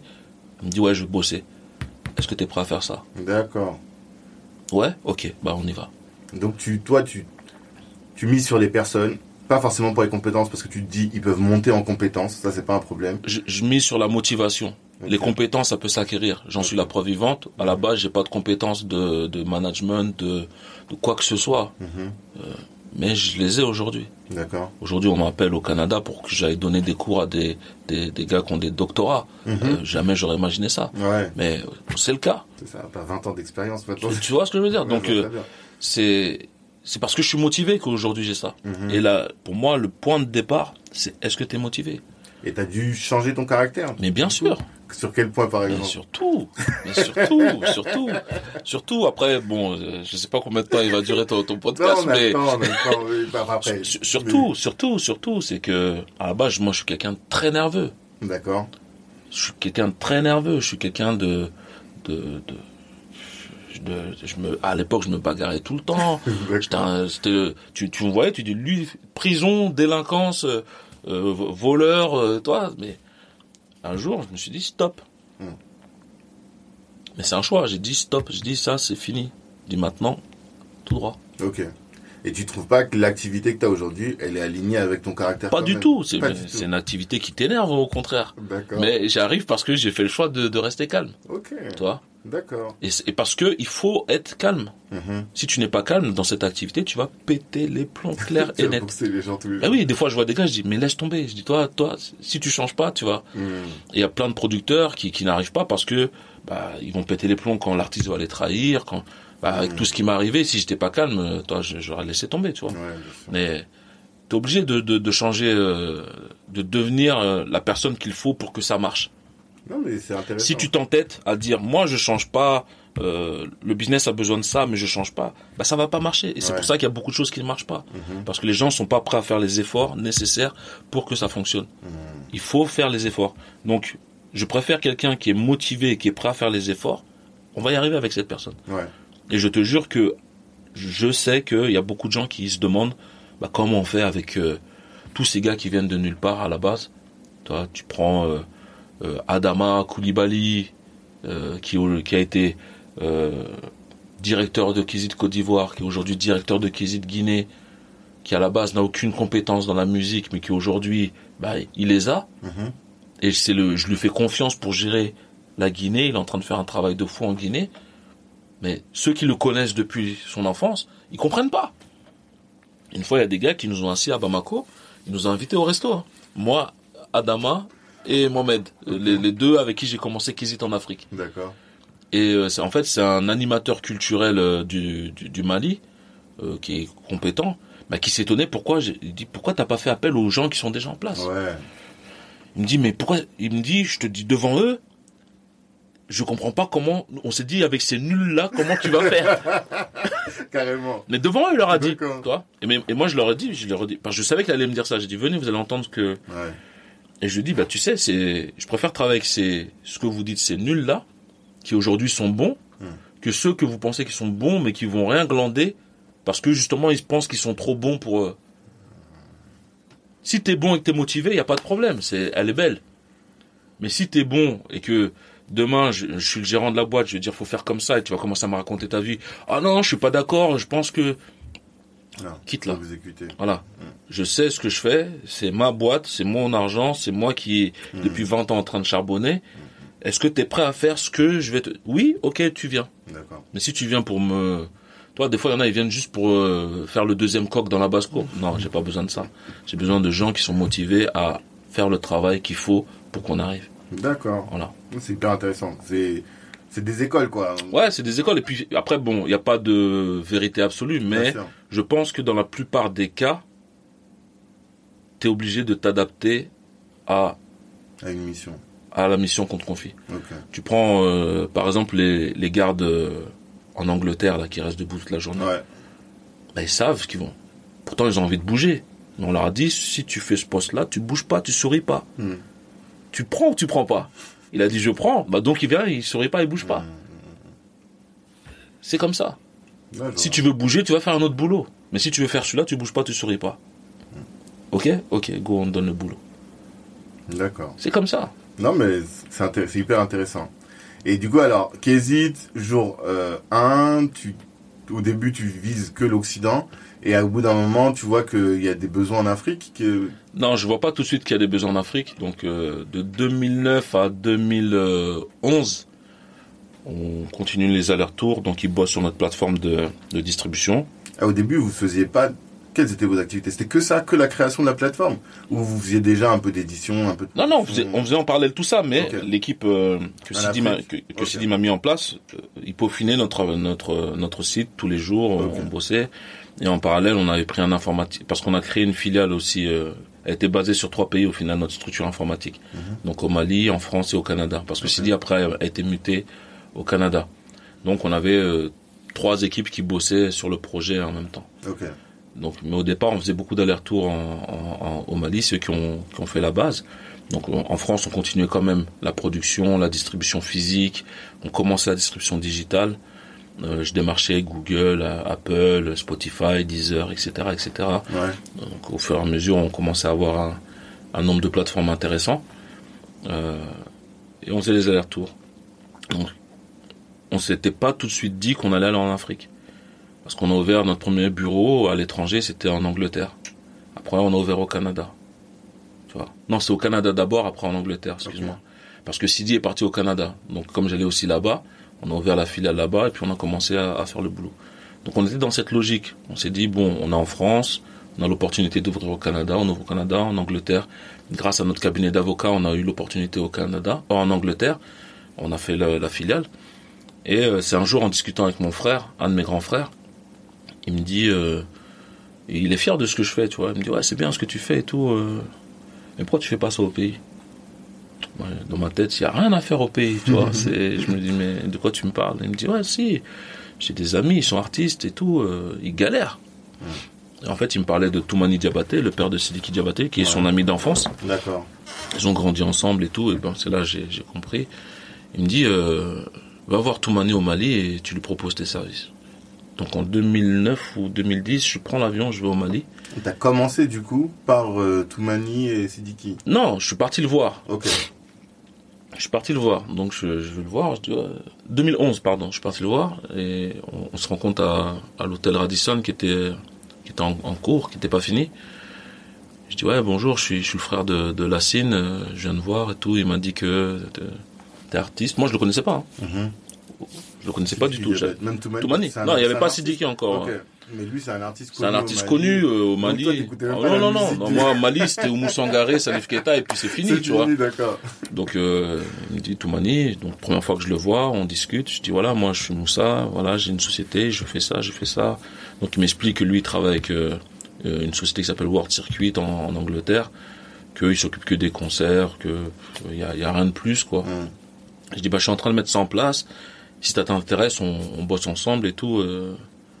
Au début, non, il me calcule pas parce que Ah, il se dit ok. bon, qu'est-ce que le petit frère de mon de mon de mon pote il, il va il va m'apporter. Il, me calcule pas et tout. Ok, donc je suis retourné en France. Mais au fur et à mesure des allers-retours, un jour, je dis à mes gars, je dis écoutez, ce que je vais faire, je pense qu'il y a un truc à faire en Afrique.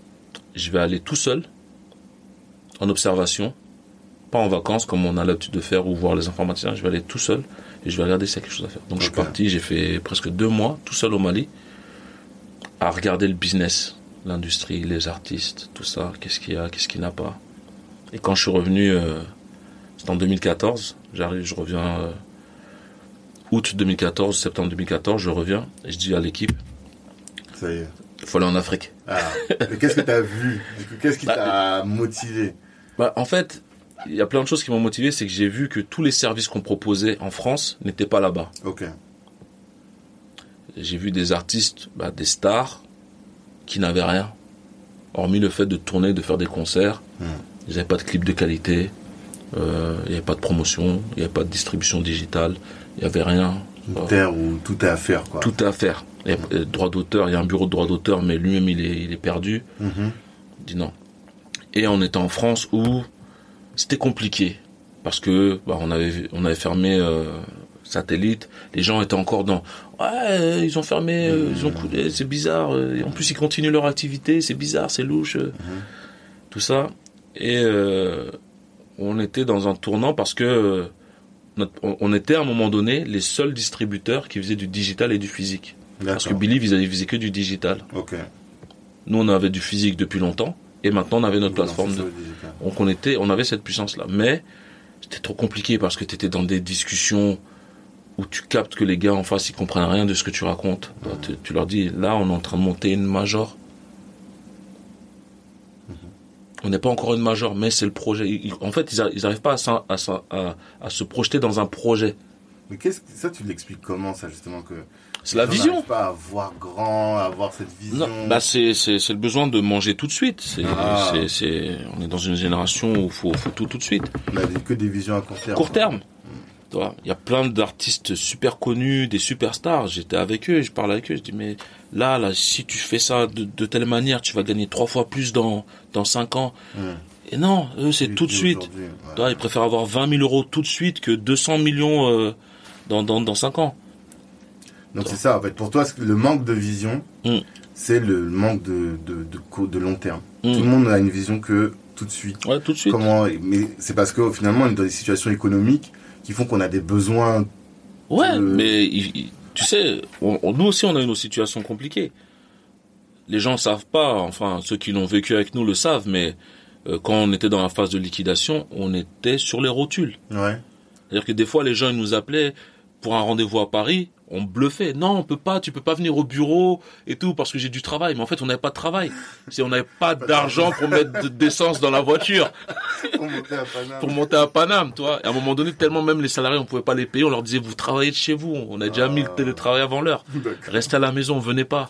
On peut pas payer vos cartes orange, vos, voilà. Même pour manger à midi, on était là, on comptait nos pièces. Ah, t'as un euro combien? Moi, j'ai un euro vingt. Euh, on allait manger au foyer. Toi, celui qui avait un euro soixante, il était riche parce qu'il avait du poulet avec son, avec son, son riz. Avec son riz, Toi, si, si t'as un euro vingt, t'as, t'as, t'as pas le poulet. t'as- On était comme ça. D'accord. Et il y a, y a plein de gars qui peuvent te confirmer ça.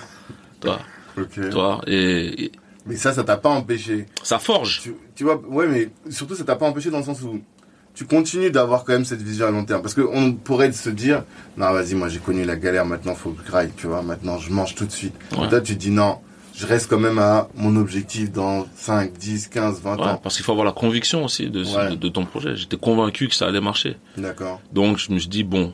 Et puis il faut il faut être il faut être honnête. On a été dans des périodes difficiles parce qu'on a mal travaillé, Ouais. toi. Si t'es pas capable de reconnaître que t'as mal fait, bah, tu vas te chercher des excuses. Mhm. Et nous c'était ça. On sait que là c'est difficile parce que on a mal travaillé. T'assumes tes. On assume. Là, c'est difficile. Mais c'était la honte. À un moment donné, j'ai dû rendre mon appart. Je suis retourné chez ma mère avec les enfants, avec leur maman. C'était Mmh. ça, c'est c'est c'est c'est. Y a pas pire, tu vois. Et ma mère, elle était là, elle a dit vas-y, reviens, y a pas de problème, Ouais. toi. Et puis t'es là, tu, tu dis putain, j'ai fait le, j'ai fait le, le coco, je- j'ai j'ai pas fini les études, j'ai j'ai j'ai j'ai caché à ma mère, je montais la boîte, j'ai fait le, le, le fanfaron, j'ai monté la boîte, elle coule et maintenant je reviens chez elle avec mes enfants. Ouais. Et, et madame, on est comme des cons, toi. Mhm. Non. Mais ça, Tu prends sur toi. aussi Ouais. permet aussi de, de rebondir. voilà. Après, on a vu, c'est c'est pas tout le monde qui qui gère la main. Il y en a qui nous ont lâchés. Ouais. Toi, il y en a qui nous ont lâchés. Il y a des, il y a des clients qui nous ont tourné le dos salement. Il y a des, bah, les banques qui nous ont parlé comme de la merde. Il y a des salariés qui, qui, ont, qui ont abandonné, qui ont dit ouais Moussa on t'aime bien mais euh, c'est trop dur, t'as- il faut que j'aille manger. Euh, je dis mais reste, reste, reste, C'est pas t'inquiète, fais-moi confiance, ça, va marcher. putain. Il y a ceux qui t'ont cru et il y a ceux qui t'ont pas cru. Après euh, je les juge pas, toi c'est on est on n'a pas tous la même endurance euh, face problèmes. Ouais. Mais euh, je pense qu'il faut accepter de passer par la difficulté pour euh, réussir. D'accord. Voilà. Et ça a été bénéfique en fait cette période, cette Et ça, c'est la période, ouais, ça, c'est la période de la liquidation. D'accord. C'était très difficile. Et du coup, après, tu t'es pas dit, je vais prendre un petit taf euh, pour, euh, Jamais. non, je reprends. Depuis que j'ai le j'ai taffé en tant que surveillant, Ouais. depuis jamais j'ai été jamais fait autre chose. Non non, C'est incroyable, j'ai jamais fait autre chose. D'accord. Jamais. Ça, et je ferai jamais autre chose. Ça, je le dis, tu vois. Enfin, bah, je, je ferai d'autres choses. Dit, mais un événement, t'as dit, bon, il y a toujours le métier de caissier qui m'attend. Mais bien sûr, c'est pour ça. Et ça, je le dis mm. tout le temps. C'est-à-dire qu'il y a des métiers auxquels on nous prédestine qui sont là, ils vont jamais bouger. Mm. Si c'est pour gagner 1200, 1500 euros, ça sera là, il n'y a pas de problème.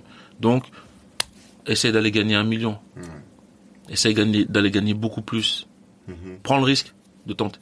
Le matelas, il est là. Le matelas, euh, voilà. Et je pense que nos parents ont fait une évolution déjà. Le fait de venir en France, c'était déjà une évolution par rapport à leurs parents. Ils ont évolué financièrement. Ben, nous, on doit être aussi la génération qui évolue. Mhm. Nos enfants vont évoluer. Ça va se faire dans le temps. Qu'est-ce que tu veux pour tes enfants? Quelles ambitions t'as pour tes enfants? Ah, mes enfants, ça va être des kings. C'est-à-dire Non, c'est, ça va être des. Ben, je sais pas s'ils vont travailler ou pas dans, dans les boîtes que je suis en train de faire, mais en tout cas, euh, je, je leur inculque dès maintenant les notions du business mhm. pour que euh, demain euh, ils aient pas à se poser de questions et qu'ils puissent euh, aussi s'ils ont des rêves s'ils ont bah, les faire. Mhm. voilà. Donc c'est pas une question de combien ils vont avoir ou quoi mais c'est que ils puissent aller où ils veulent aller. Moi par exemple à un moment où je voulais faire une école de d'ingé son Ma mère m'a regardé, elle m'a dit t'es fou toi, c'est trop cher. Toi, va. comme Voilà, bah toi. Et bizarrement, euh, j'ai mon fils qui a, qui a, 18 ans. Il m'a dit, un jour il est venu me voir, il me dit ouais papa je veux faire cette école. C'était l'école que je voulais faire. D'accord. Mais là on est, moi je peux le financer. Toi, on a déjà fait une évolution. Bien sûr. Et demain lui il faut qu'il puisse encore euh, avancer pour ses enfants et etc etc. Mhm. Mais ça va être des kings. C'est, on travaille pour ça. Quand je dis des kings, c'est que ils vont pas avoir petit. Mhm. Ils vont pas comment tu fais justement pour euh, leur euh, leur inculquer cette c'est ça en fait concrètement? Bah c'est leur dire qu'ils sont capables. Ouais. C'est pour leur rabâcher ça. Pas comme les parents africains qui disent ah t'es nul tu fais n'importe quoi ouais mais c'était leur manière de nous motiver tu vois toi ils vont te charrier nos parents ils nous charrier ouais avec ta grosse tête avec tes, euh, toi. Mais c'est pour dire t'es beau en fait toi parce que la tête c'est la c'est la leur en fait toi. ça, mais ils avaient leur manière. Après bon faut comprendre mais c'est tout le temps, je leur dis non, c'est possible. Je, leur pose tout le temps la question qu'est-ce que tu veux faire? Qu'est-ce que tu veux faire? Qu'est-ce que tu veux faire? Et euh, l'éducation euh, nationale, c'est là qu'elle est mal foutue. C'est que bon, on m'a demandé ce que je voulais faire, on m'a mis ailleurs. Ouais. Et on, on comprend pas des fois les les enfants qui sont un peu euh, différents, qui veulent pas rentrer dans dans, dans le moule. Toi, par exemple, j'ai mon fils Ismaël. Euh, tout le temps, les profs, ils m'appelaient. il fout le bordel, votre fils. Je pensais, je, je dis, mon fils, il est foutu, mmh, toi. Mmh, Et je dis, il est foutu. Mais après, je me dis, attends, pose-toi, Moussa. Toi aussi, à l'époque, on disait, c'était ça. ça. Donc, en gros, en fait, c'est l'école qui propose un truc à ton fils qui lui convient pas. Mmh. Et un jour, ils m'ont appelé, ils m'ont dit, ouais, votre fils, si, ça, ça. Je dis, madame, je pense que mon fils, il est intéressé par quelque chose que vous proposez pas. Et c'est pour ça qu'ils s'en foutent de vos cours, en fait. Ils foutent le bordel parce que vous lui parlez de trucs, euh, il sait qu'il va pas travailler là-dedans, il sait que ça l'intéresse pas. J'ai parlé avec mon fils, je dis qu'est-ce que t'aimes? Mm Il m'a dit ouais moi je veux pas apprendre l'anglais, tout ça, moi je veux apprendre le japonais, je veux apprendre ci, je veux faire ça, je veux. Il a commencé à parler de ses projets, de la mode et tout, tatati, je veux être. Boum, là tous les samedis il est en train d'apprendre le japonais. Ok. Toi, on a mis, euh, il fait ce qu'il veut. Je lui dis qu'est-ce que tu veux faire? Et mhm. il fait ce qu'il veut. Et aujourd'hui c'est un agneau, il est, il est calme, posé, il kiffe. Il apprend. Toi, il, il se met à rapper, viens mm. rapper.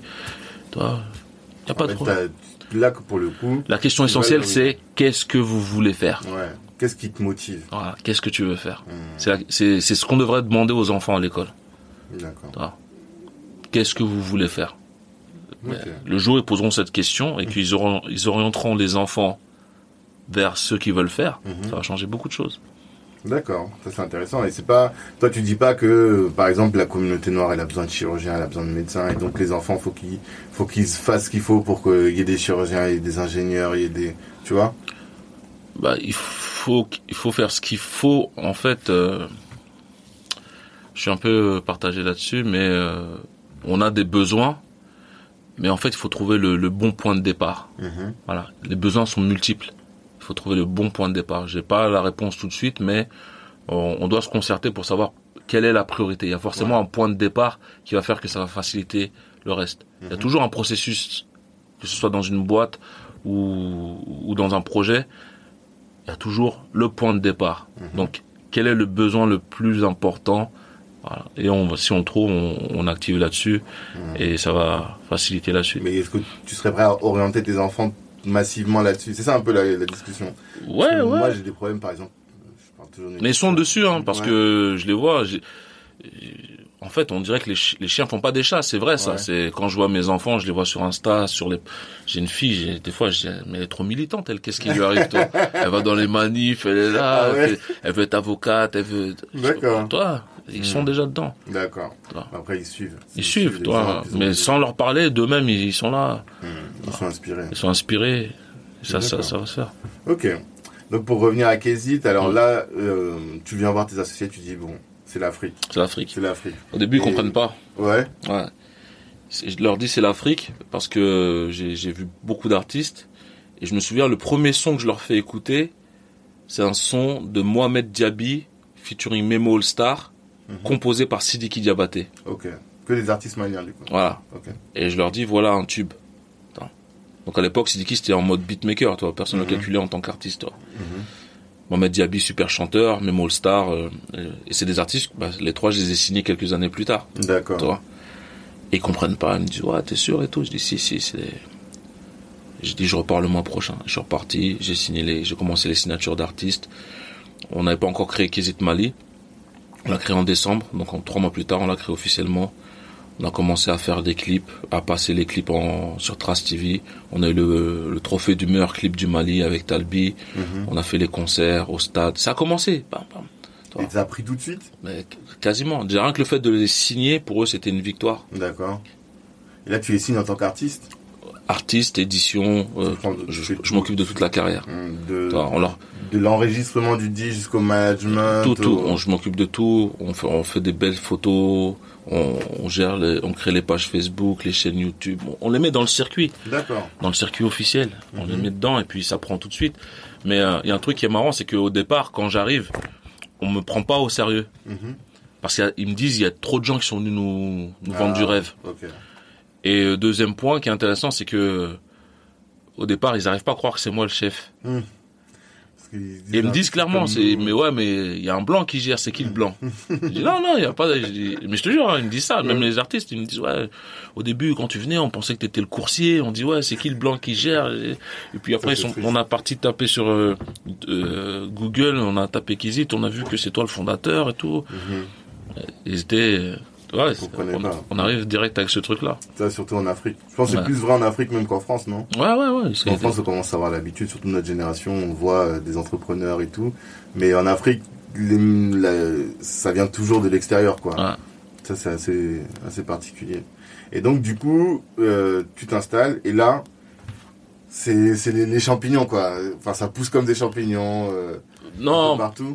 J'ai cette j'ai j'ai ce projet. Donc le projet ça a toujours été d'être la, la la prochaine major. On a juste euh, peaufiné notre stratégie. On s'est dit on va on, on va on va passer par l'Afrique. On va devenir numéro un en Afrique pour devenir la prochaine major. Ok. voilà faut choisir où tu te bases. Voilà Universal c'est aux États-Unis etc nous on sera la major africaine. D'accord. voilà. Donc qui dit major africaine dit qu'il faut être dans, dans les pays d'Afrique. Donc on, on a une stratégie en trois étapes, francophone, anglophone, lusophone. Donc là on a bientôt fini la phase euh, francophone, on commence la phase... euh, Vous êtes dans combien de pays, du coup, en, en francophonie? J'ai pas la liste, euh, mais euh, quasiment tous. Hein, D'accord. voilà. Et alors, il y a une problématique euh, que tous les gens de la diaspora rencontrent, c'est la confiance. Mm. Comment tu trouves des personnes de confiance? Comment tu manages Alors, pas à distance, parce que maintenant, tu es en Afrique. toi, Ouais, mais même à dis, distance... Mais Peu, peu importe le pays où je me Voilà. trouve, il y a forcément d'autres pays où je dois gérer à c'est distance. ça. Comment tu gères ça? Comment tu t'investis à distance? Comment tu trouves les personnes de confiance? Et comment tu manages à distance? Je sais pas si je fais confiance. Ah, Ouais. mais t'es obligé un peu, non? Non, tu peux fonctionner sans confiance. C'est-à-dire? Faut te mettre en bonne business, c'est du business. Mhm. Tu fais, il fait son travail, tu le rémunères. Il fait pas son travail, il part. Ok. Après, euh, c'est comme je te disais tout à l'heure, il y a une liste de tâches à faire. Est-ce que tu es prête à les faire Mhm. Donc quand je te nomme directeur, il y a ça à faire en tant que directeur. Est-ce que tu es prêt à faire le travail Mhm. Tu me dis oui, let's go. Jusqu'au jour où tu montres que tu fais pas le travail, et puis on va arrêter. Ouais, donc tu donnes une liste, une fiche de poste bien précise, Ouais, ouais. avec des actions bien précises. Il faut avoir des points de contrôle. Et voilà, c'est ça. Voilà. c'est-à-dire, je, je sais- quand je dis je sais pas si je fais confiance, c'est, il y en a c'est devenu mes petits frères, mais c'est pas pour autant que ça veut dire qu'au niveau du travail ça bosse bien. Il n'y a pas de corrélation entre les deux, tu vois. Mhm. Euh, le travail c'est le travail.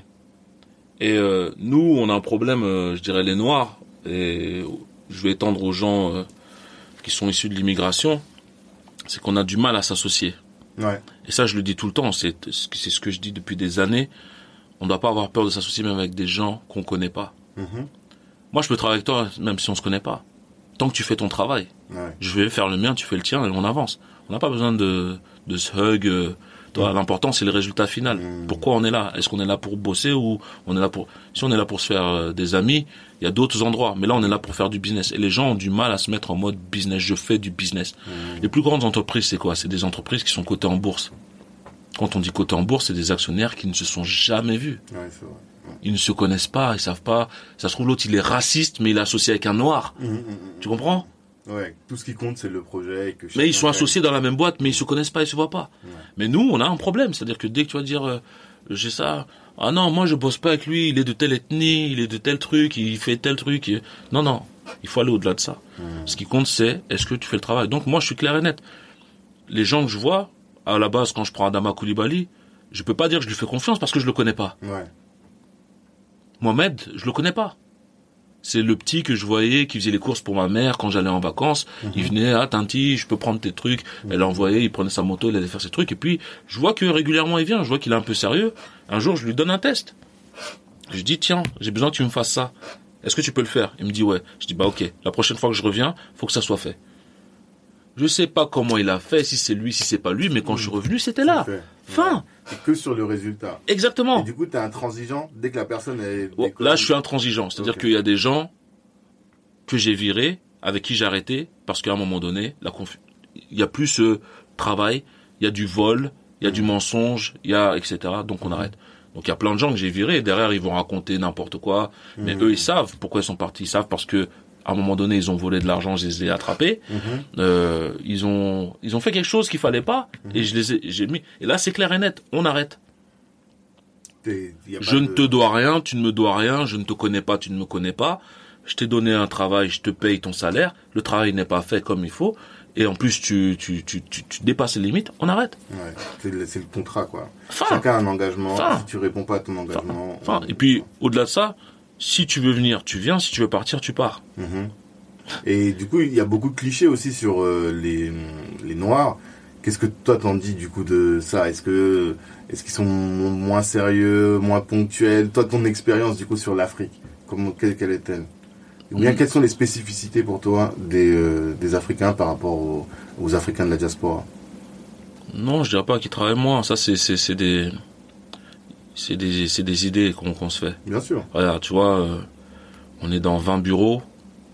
Il y a, a que trois bureaux qui sont euh, du Maghreb, donc Mhm. Algérie, Tunisie, Maroc. Tout le reste, c'est des bureaux nord-africains, Ouais. dirigés par des noirs, Mhm. des équipes 100% noires, Mhm. avec plus de femmes que d'hommes. Donc on pourrait même dire, est-ce que, voilà, mais ils bossent bien,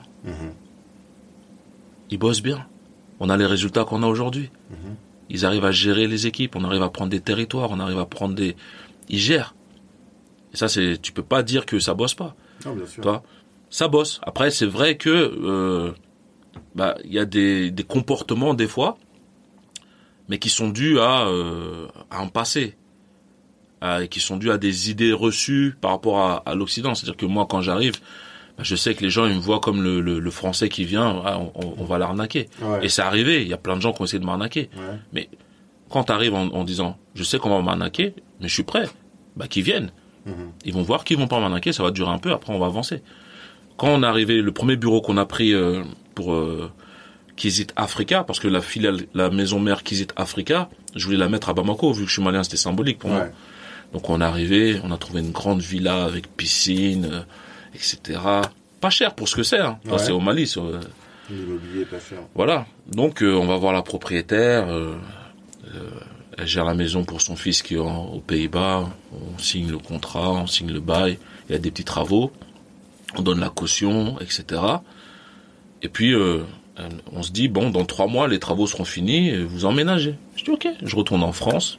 Donc je prépare le déménagement, je prépare les équipes. Je dis bon là on a trouvé le, Les locaux. les locaux. Trois mois plus tard, on revient. Il y a des locataires dans la maison. Hmm. Tu vois? Donc elle a loué à quelqu'un d'autre quand je suis, je suis- je revenu. Et donc on va la voir. On dit mais on comprend pas. On t'a donné la caution, on a le bail, on a tout ça, tout ça. Et c'est une vieille maman. hein. Hmm. Elle a commencé à nous insulter. Ouais, dégagez, je vous connais pas. Ta ta ta ta ta ta, toi. Des, mais toi- ouais, elle a commencé à nous insulter. Je dis bon, ok, c'est tranquille. Je dis voilà, Hmm. je prends. Ouais, On a cherché d'autres locaux. d'accord. Alors on s'est pas pris la tête. Après on a réussi à récupérer ces locaux. Comment? C'est que son fils, il a entendu parler de l'histoire. Son fils, il est en Europe. Et il m'appelle. Il me dit ouais, Monsieur Waguet et tout. Je dis ouais, c'est moi et tout. Il me dit ouais. Euh, je dis pas son nom. Bon, il me dit euh, c'est un tel, le propriétaire de la maison que vous avez visité et tout. Euh, J'ai appris ce que ma mère avait fait. Je m'en excuse. Je suis vraiment désolé. Vraiment. Il est venu, il a dégagé les, les gens qui étaient là-dedans. Il a dit ouais, Il y on avait prenait- quelqu'un avant. Ouais, ouais, mais il, a, il y avait quelqu'un avant. Il a dit je m'excuse. Il, il a dit ouais, c'est la vieille. Elle fait ce truc. euh, Elle a pris, elle a vu deux, deux, deux, deux cautions. Elle a pris, et elle a pété le plomb. Et c'est des choses qui arrivent. Et après, t'as beau aller porter plainte, euh, elle connaît tel colonel, tel Oui. truc, euh, boum, ça va nulle part. Ouais, ouais. C'est, il faut faire avec euh, les avantages et les inconvénients. Vois, faut, être pas arriver, faut être prêt. Il faut être prêt. Il faut être vraiment être prêt à, à- à tout parce que tu peux pas arriver en disant je prends un truc, ça va marcher. Non, il y a les réalités sur place de chaque pays. Et c'est quoi les réalités? Et quand je te dis euh, les spécificités, je parle même pas que négativement, hein, parce que je faisais un peu l'avocat du diable tout à Mm. l'heure, mais on sait que les Chinois, par exemple, ils sont très portés sur la parole donnée, que les Français, c'est très, ou les Anglo-Saxons sont très portés sur le contrat. Pour toi, les, les spécificités des, des, des Africains en termes de travail et de business, c'est quoi? On n'a pas les mêmes spécificités dans. Tu sais, en, en- avec Hésite, comme j'ai fait beaucoup de pays, je me suis rendu compte de la diversité qu'on a entre noirs en fait. Ah, Ouais, c'est un truc que je, tu, tu peux pas capter. mhm, on sait que un tel est camerounais, l'autre est... Mais tu sais pas, en fait, quand tu creuses, les personnalités, les accents, les, les dialectes, les comportements. Maintenant, limite, je, je sais, lui, Ouais. Directement, je sais te Oui, dire, oui, oui. il est de telle ethnie, il est de, de, de, de tel pays. Parce que c'est comme ici. Euh, Quand on est en France, tu sais que lui, c'est un breton, tu sais que lui, c'est un corse. Voilà. Mais il y a la même chose. mhm, Il y a des comportements qui sont... euh, bien sûr. voilà. Mais il n'y a pas de, de comportement. euh, Le problème, c'est qu'il n'y a pas assez de travail en Afrique. Donc, euh, pour pouvoir jauger le- la réalité du travail, ils sont en demande de travail. Mhm. Quand je poste une annonce, on a fait l'expérience la dernière fois, je sais plus c'était dans quel pays, euh, c'était en RDC. On a posté l'annonce à, à 3-4 heures du matin. Je te jure, à 10 heures, on avait plus de 1000 candidatures. Donc les gens ont besoin de travail. Les gens ont besoin de boulot. Mm. Donc, on va dire, ouais, les Noirs, ils aiment pas travailler ou quoi, quoi. Mais en fait, non, c'est que, il y a pas de boulot, en fait. Mm. Mais ils veulent bosser, hein. Ils veulent bosser. Et quand tu leur fais les entretiens, ils arrivent nickel. Tellement ils sont motivés pour. Ouais, bosser. ouais, de la détermination. Ils sont déterminés. Et tout. Ils sont déterminés. Ils sont, ouais, non, je veux bosser. Parce que déjà, ils ont vraiment besoin de, de- d'une source de revenus. Ouais, ouais. Mais en vérité, ouais, ils sont motivés. Je te dis, c'est là je sens la motivation. D'accord. Et ça, peu importe le pays où tu te trouves, Peu ça c'est une importe. constante. Ouais, tu sens la motivation. Tu sens la motivation. Après, malheureusement, des fois, il y a, il y, a, il y, a, y a un trop grand écart entre euh, ce qu'il faut faire et le truc. Donc, tu es obligé de prendre la personne qui est un peu plus compétente, toi. Mhm. Mais des fois, j'ai pris des gens que je sentais plus motivés par rapport à une personne euh, un peu Ouais. plus compétente. Ouais. Je dis, ah, lui, là, non. Et c'est toi qui fais tous les recrutements? Euh, 80% des recrutements, c'est moi qui les valide. D'accord. Voilà. Et t'as des petites astuces en termes de, de, de, comment on appelle ça, d'entretien ou euh, comment tu fais pour recruter les gens, sur quels critères? En fait, quand je te dis je fais le recrutement, c'est que déjà, euh, on reçoit les CV. Mhm. Forcément, ça passe par la présentation du CV. Ok. Voilà, forcément. Mais des fois, il y a des gars, ils nous envoient un message. hein. Excusez-moi, j'ai besoin de taf, j'ai pas de, euh, j'ai pas de CV, j'ai Mhm. pas de truc, euh, mais je suis motivé. D'accord. bon, vas-y, on va t'écouter, tu vois. regarder, ok. tu vois. Mais euh, déjà la présentation du CV, Mhm. le cursus scolaire. euh, après, on fait les entretiens physiques. Donc, quand je peux les faire, je viens. Mais sinon, c'est les équipes. Après, ils me font un retour. Mhm. Je leur dis euh, les points à regarder. Et ils me disent, voilà, telle personne a dit ça sur ça. ta, ta, on regarde. Et puis, toi, tu penses quoi? C'est c'est aussi collégial. Ouais. Je demande l'avis des équipes. Toi, tu penses quoi? Moi, j'ai préféré tel candidat. tac. Et des fois, je dis, il faut prendre telle personne. mais ils- eux, ils sont convaincus que c'est l'autre. Mhm. Et ça marche pas avec l'autre. On rappelle Ah, ouais, euh, celle que, ouais, je sais pas pourquoi, toi, mais Mhm. je- généralement, Toi, je me trompe pas. l'instinct. Tu ressens les, tu sens les Ouais, personnes. je sens les personnes. Voilà. Et je sens quand il faut pas embaucher une personne. Ouais. Là, par exemple, euh, c'est arrivé cette semaine, euh, la semaine dernière. Euh, J'avais un, une personne qu'on avait, euh, qui voulait travailler chez nous, mais je disais non. Hmm. Je disais non, toi. Je disais non, toi là, ça va pas le faire. Mais là, elle nous montre que toi, elle est motivée, elle veut travailler. Mais là, malgré la motivation, je me dis non, c'est pas, Mhm. c'est pas bon, toi. D'accord. Pourtant, il y a motivation, il y a les compétences, tout, mais il y a un truc qui fait que je me dis non. Tu te sens pas aligné avec la Voilà. personne. Mhm. Je dis non. Et, euh, après, on discute avec euh, le directeur euh, sur place. On dit ok, vas-y, viens, on le prend. On l'a pris. Mhm. Voilà, je l'ai licencié. Déjà en deux semaines. même Non, pas. pendant deux semaines, il a fait six mois. Ah d'accord. Ouais, ça. s'est passé. Ah, ça s'est passé la- semaine dernière, Ok, c'est- d'accord. voilà. Mhm. Fin. Tu vois. Ouais. Et j'a- j'appelle le directeur, je dis, tu vois, il me dit, ah, t'avais raison. Euh, fallait pas, ouais, et puis tu savais. Et puis il a, il a fait l'entretien avec le gars, il dit, tu sais que Moussa, il voulait pas te prendre, Mhm. hein. Tu sais qu'il a dit que tu vas faire ça, tu vas faire ça, et tu as fait exactement ce qu'il. t'as vois. T'as des dons de. Ouais, non, mais je pense que ça, ça vient avec, avec l'expérience. Et puis, euh, Ouais, forcément. c'est quand tu es chef d'entreprise, c'est aussi euh, un métier où euh, tu, bah, tu, tu, tu, tu es beaucoup en relation avec l'humain, donc Mhm. tu apprends à, à, à voir les, les comportements. Ouais. Ouais. Et puis tu rencontres tellement d'escrocs que ah, dans mon métier, hein. Ouais. Oh là là là là. Dans la, la Ah, musique plus oh, qu'ailleurs. oh là là. Des fois, même mes enfants, ils essaient de me la faire. Alors, je dis, eh, je dis, je vois des escrocs tous les jours. C'est tu crois que tu vas me donner oh papa, t'es relou. euh. L'autre, euh, son papa, il comprend rien. Et. Ouais, mais dis, ouais, mais moi, je comprends, moi. Et. Déjà, on a, on n'a pas le même âge, son père et moi. Ouais. Euh, Mais tu vas pas me la faire. Et puis t'es un homme. Parce que le fait d'être dans la musique, c'est tu vis avec le siècle. je quoi, avec, eux. le- On écoute la même musique. C'est ça. on- Tu connais un peu les, les Voilà. douilles euh, Et puis même des, des fois, c'est eux qui me font découvrir des, choses. des artistes. Ouais. Ouais, forcément. Donc c'est c'est vraiment un milieu où tu l'humain est, est important. Mhm. Pour moi, c'est c'est la priorité. Qui Et- c'est une boîte euh, qui, qui se bâtit sur l'humain avant tout. Mhm. Et en termes de business, alors, parce que là on a parlé un peu management, mais en termes de business, euh, comme toi, je vois, tu es à fond sur la structure, ça veut dire dans chaque pays où tu arrives, tu crées une structure systématiquement. Mm. Et financièrement, du coup, on avait parlé de chiffres, je sais pas si tu veux aborder un peu cette question. Ouais, ça dépend, Combien on va voir. non, mais... Non, que- non, mais je pense qu'il faut, il faut, faut quand même euh, expliquer un peu pour que les gens comprennent. Ouais, combien tu... Enfin, le mec qui arrive, par Mm. exemple, toi, tu vois, euh, on, va, on va pas parler du Mali que tu connais bien, mais imaginons la Centrafrique. Parce que moi, je suis d'origine centrafricaine Ouais, et tu m'as dit que tu ouvert Centrafrique. Mm. Voilà, tu veux euh, investir en Centrafrique, comment ça se passe? Tu, Comment tu recrutes? Comment financièrement, comment tu fais? Est-ce que tu dis à la, tu prends quelqu'un d'ici de ta boîte et tu dis voilà, tu as 5000 euros et dans les 5000 euros, faut que tu me rapportes tant en tant de temps? Comment ça fonctionne ça? Déjà, avant de te répondre, je vais expliquer un, un de mes principes. Mhm. Comment je vois une boîte? En fait, quand on crée une boîte, pour moi, il faut l'avoir comme une graine qu'on a. Et notre rôle d'entrepreneur, c'est de trouver la bonne terre où la planter. La graine de Tanguy ne poussera pas forcément de la même manière que la graine de Moussa dans le même terrain. Et en fait, avec Kizit, pendant des années, on s'est entêté à planter notre graine en France. Ça avait du mal à pousser.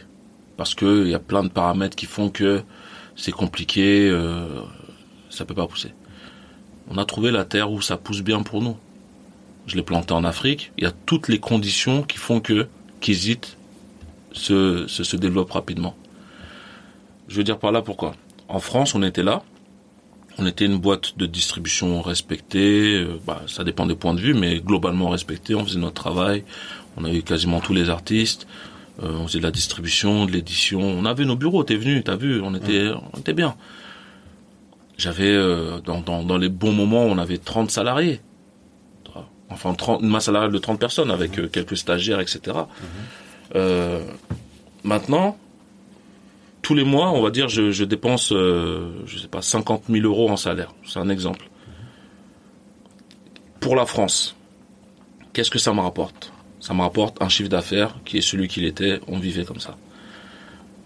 Quand tu changes le curseur, tu dis si je plantais la graine ailleurs, c'est-à-dire si je prenais ces 50 000 euros, je les pose en Afrique.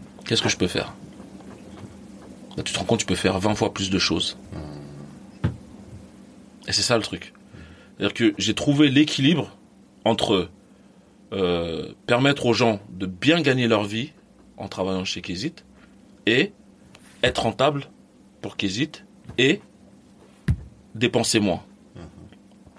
Donc, je prends exactement l'argent que je dépensais dans un pays, qui est la France, où ça ne me rapportait pas tant que ça, on vivait bien, on faisait un bon chiffre d'affaires. Je le ramène en France, en, en Afrique. Explosion. Pourtant, je dépense La même chose. la même chose. Donc des fois, il faut juste savoir où te placer. Tu comprends?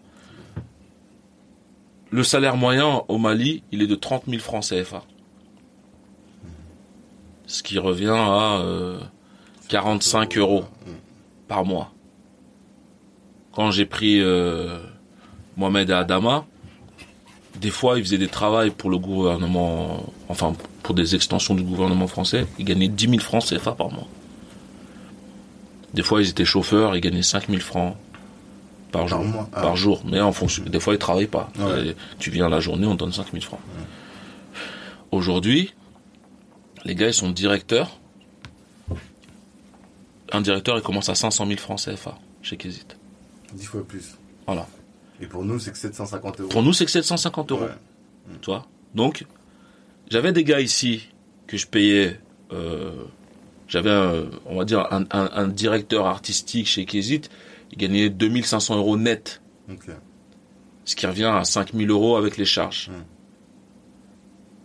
La moyenne des salaires, c'était 2000, 2500 euros chez Kézit, net. Donc, tu rajoutes les charges à ça. 2500 euros net, 5000 euros pour une personne, c'est le budget d'un pays en Afrique. Donc avec trois personnes, parce que tu m'as dit un directeur, deux assistantes, enfin. non, ça juste 5 personnes. Une équipe complète, c'est 5 Ok, personnes. D'accord. Donc, avec le salaire d'une personne que je paye en France, je peux faire Financer- financer une équipe complète de Kézit en, en, en Afrique. Et ça permet de commencer le boulot. C'est de l'argent que je dépensais déjà, que j'ai décidé de plus dépenser de cette manière. Je le dépense d'une autre manière. Ça, c'est utile aux gens sur place parce que quand tu donnes euh, 500 000 francs à une personne, derrière, toi-même tu sais ce que Ouais. ça, Tu nourris des familles. et euh, voilà. Tu payes des études. ça permet à, ma boîte de se développer et ça multiplie mon chiffre d'affaires parce que on ramasse tous les pays euh, dans lesquels on se développe, quasiment tous les artistes. Donc j'ai multiplié mon chiffre d'affaires par quasiment autant de structures. Aujourd'hui, c'est quoi le chiffre d'affaires de Kézit Bah, après, si tu prends Kézit Group, Ouais. euh, parce qu'on fait pas que de la musique, hein, on a, on a d'autres activités. Euh, j'ai pas le chiffre exact, mais on doit être entre euh, 40 et 50 millions. D'euros? Ouais, Ah, c'est énorme. C'est petit pour moi. D'accord. Bah, Parce tu- que avant, quand j'entendais quelqu'un qui faisait un million d'euros, de Non, c'est petit, c'est petit. beaucoup, Non, non, non, justement, on nous a tellement matrixé qu'on pense Ouais. que c'est big, mais c'est petit. D'accord. Et avant, on était plus petit. C'est-à-dire que euh, des, des, quand on était à l'époque de satellite, Mhm. on pensait qu'on était big. Mhm. Mais on faisait 1 million, 2 millions d'euros de chiffre d'affaires. Et toutes les structures qui étaient dans le même domaine, donc euh, Too Good, euh, Musicast à l'époque, Mhm. euh, Addictive, tous les petits distributeurs ont fait Ça, c'était à peu près. ouais 1 million, 2 millions, grand max 4 millions, toi, pour ceux qui étaient vraiment en forme. Mhm. C'est le chiffre d'affaires d'une boulangerie qui tourne bien en centre-ville. C'est clair. Tu comprends? Ouais, ouais, ouais. Donc, si on nous fait croire que t'es... Non, t'es pas big. Mm. Donc, il faut changer ton curseur. Et c'est ça, c'est là qu'on a compris que l'activité qu'on fait, à partir du moment où tu l'as fait, tu peux la proposer au monde entier. Dès que tu as un, un savoir-faire, tu peux le proposer au monde entier. Donc, pourquoi se cantonner à la France quand tu peux aller faire la même chose au Canada, aux États-Unis, au Mali, au Sénégal, en Côte d'Ivoire, etc. Et c'est ça. Il n'y a aucune barrière pour toi. Il n'y a pas de barrière. C'est la musique. La musique, c'est un fonctionnement international. Ah, Il y a des règles internationales dans la musique. C'est pas tu fais ce que tu veux. Toi, C'est le bordel parce que les gens connaissent pas les- le fonctionnement. Mais sinon, ça a un fonctionnement international. Toi. Donc moi, j'ai juste déplacé mon curseur. J'ai dit, OK, je veux être utile à mon continent. Je veux développer ma boîte. Je veux gagner de l'argent. Je veux faire gagner de l'argent aux gens. Je veux aider les artistes. On a trouvé notre recette. Boum, qu'hésite.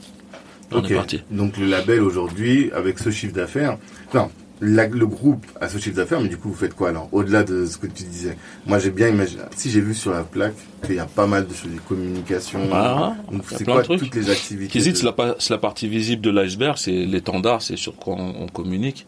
Mais euh, derrière, il y a, il y a de l'immobilier, euh, il y a de l'informatique, il y a du transfert d'argent, il y a beaucoup d'activités qu'on est en train de développer, tu vois. C'est et on est en train de développer beaucoup d'autres choses. Mais toujours, le point de départ, c'est la musique. Donc par exemple, quand je te dis qu'il y a de l'immobilier, c'est que, euh, tu vois, moi je voyage beaucoup. Bah, tout le temps, je suis à l'hôtel. Mm. Donc à un moment donné, on se dit l'argent qu'on met dans un hôtel, on va le mettre dans... Bien sûr. dans- Donc on cherche à optimiser à chaque fois. Mm. Quand nos artistes vont en concert à tel endroit, euh, une fois on est parti euh, au Sénégal, la facture d'hôtel c'était 11 millions de francs CFA, une semaine. C'est trop. Et tu dis mais 11 millions, euh, je fais quelque chose quoi. trucs, bien sûr. Voilà. Donc c'est dans cette logique, on est toujours dans l'optimisation de, de nos dépenses. Donc de la même manière que quand j'avais euh, mon budget de 50 000 euros pour mes salaires, que j'ai déplacé en Afrique pour optimiser, bah les frais d'hôtel, on, on analyse tous nos frais, toutes nos lignes budgétaires. Là, on dépense trop sur tel truc. Tu vois, le studio où on est actuellement, à un moment donné, on produisait des albums euh, de Monsieur Nov, de nos artistes, etc. Un album, en moyenne, ça nous coûtait 25 000, 30 000 euros par album D'accord. qu'on qu'on donnait à des, des studios externes. Mhm. À un moment donné, on s'est dit, ça suffit. Donc on s'est posé, on a fait un devis, combien ça coûte un studio, combien ça coûte un local, boum, boum, boum. On a construit notre studio. Ok. Toi. Donc là, le studio que tu vois, il est, tu vois, il est propre, tu vois. Mhm. Euh, à la base, c'était tout vide. On a tout fait. Il y a les photos sur Instagram. Les gens peuvent regarder. Ouais. Je, je postais une photo chaque jour euh, de l'évolution de la construction. C'était en 2015. D'accord. On a pris le local, on a construit. La construction, elle nous a pris 40 000 euros. Ce que vous mettiez dans deux albums. Tu vois, l'insonorisation, je parle. Après, il y a le matériel qu'il faut acheter, il y a le design, mais en gros, on va être à 150 000, 200 000 euros d'aménagement. On évolue tout le temps. Mhm. Mais en 20 ans, j'ai mis beaucoup plus Ouais. dans. T'as donné de l'argent euh, Voilà. à ces gens-là. Et il faut toujours chercher à. C'est pour ça qu'il faut euh, être euh, entouré de, de personnes qui ont une vision financière, une vision comptable. C'est qu'il y a quelqu'un qui va dire là on peut optimiser, là on peut réduire les coûts, là on peut là. Ça, c'est le rôle de Mams chez toi. Exactement. Et la rentabilité, c'est pas forcément, faut pas forcément la chercher dans les services que tu proposes. Je dis toujours, je sais pas si c'est de moi ou quoi, mais j'ai cette phrase que je dis toujours euh, pour gagner de l'argent, il faut déjà commencer par arrêter d'en perdre. Bien sûr. Et nous, on est dans cette logique-là. C'est-à-dire que on a, tu verras qu'Isit, on n'a pas fait de gros chiffres de vente, on n'a pas d'artistes euh, à part Sidiki Diabaté, etc., qui ont pété le score. au- Alors ça, c'est vrai que c'est une de tes spécificités. Tu vois on n'en parle que maintenant, mais moi, on m'a toujours, j'ai toujours discuté avec des gens qui me disaient, Moussa, il prend des artistes et il va chercher partout. Mais chaque centime, chaque Partout. centime qui existe, je vais le chercher. Mhm. Mais surtout, je dépense le moins possible où j'ai pas à dépenser.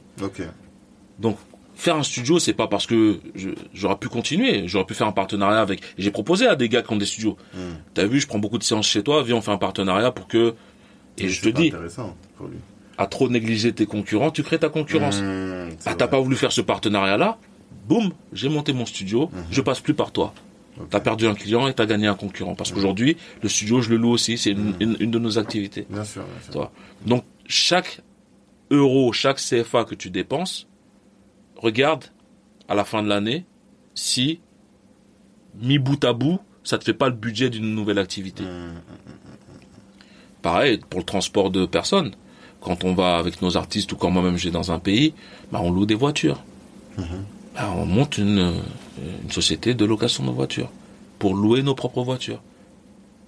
Dans chaque pays. Après, t'as, tu te... et, et la puissance qu'on a, c'est qu'on aura la puissance du réseau. C'est-à-dire qu'une marque qu'on va lancer dans un pays, tout de suite, elle est présente dans 20 pays parce que on, on va on va avoir l'impact. Et ça permet, vu qu'on a euh, nos bureaux qui hésitent, bah, d'ajouter des activités supplémentaires, de réduire le coût du loyer de chaque structure, et ça augmente la rentabilité.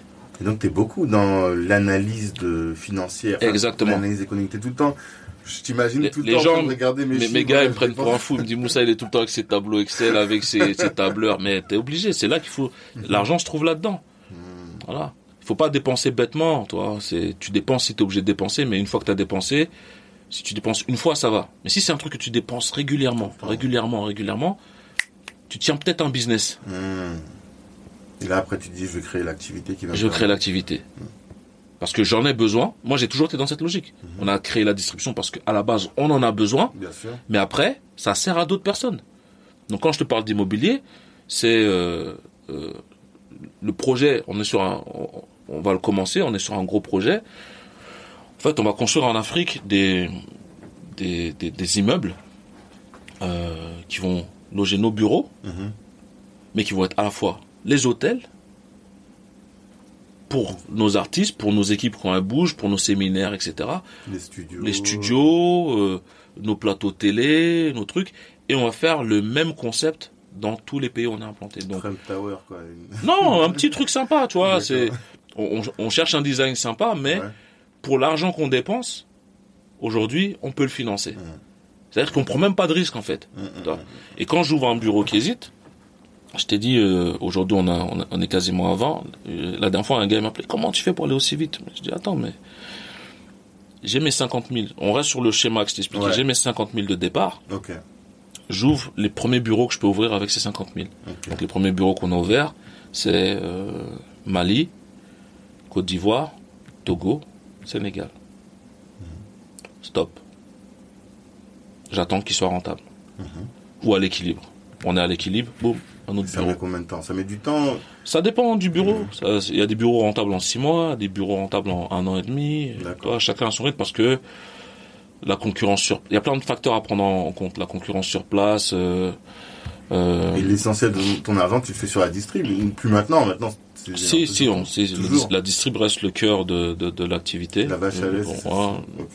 Après, ça s'équilibre aussi hein, euh, avec d'autres activités. À un moment donné, on faisait beaucoup sur les concerts. Mhm. Là, ça s'est un peu calmé, euh, forcément, avec euh, La crise. la crise. euh, Mhm. Mais euh, l'informatique aussi nous apporte pas mal parce qu'on a des bons contrats informatiques. En développement web. Développement, ouais, ouais. euh, avec Sidi qui fait pas mal de choses. Il a travaillé pour des compagnies aériennes. Mhm. etc. Et puis on optimise, c'est-à-dire que l'informatique, ça ne nous coûte rien, c'est c'est payé par les services qu'on propose, mais on a une équipe à disposition pour développer Hmm. nos projets. Donc Et donc, si aujourd'hui, moi, je veux mettre, faire un site, je peux appeler Kézit. euh, non, pas Kézit, Onesis, ça s'appelle, Ah oui, mais c'est notre filiale, mais ouais. c'est Mhm. c'est Kézit qui est Ouais. voilà, t'appelles Onesis, je te fais un devis, boum boum, et puis t'as as ton truc. Et c'est des gars très compétents. Mhm. Voilà, aujourd'hui c'est eux qui font qu'on tient tête à, à des structures qui sont beaucoup plus puissantes que nous. D'accord. Voilà. Donc, on revient à ce que tu disais. de- T'as été 50 000. Je mets 50 pour 000, les j'ai développé les bureaux que je pouvais avec ces 50 000, donc 4-5 bureaux, et maintenant j'attends qu'ils soient à l'équilibre. C'est-à-dire, faut, je cherche pas la rentabilité tout de suite, je cherche l'équilibre. Dès que le bureau est à l'équilibre, ça veut dire que j'ai encore un budget, ça me coûte rien d'ouvrir un autre bureau. Non. J'ouvre un autre bureau. Le deux. Et après, si tu as trois bureaux qui sont assez rentables, t'en ouvres, et ainsi de suite, ainsi de suite. Ils s'autofinancent après. Tu vois.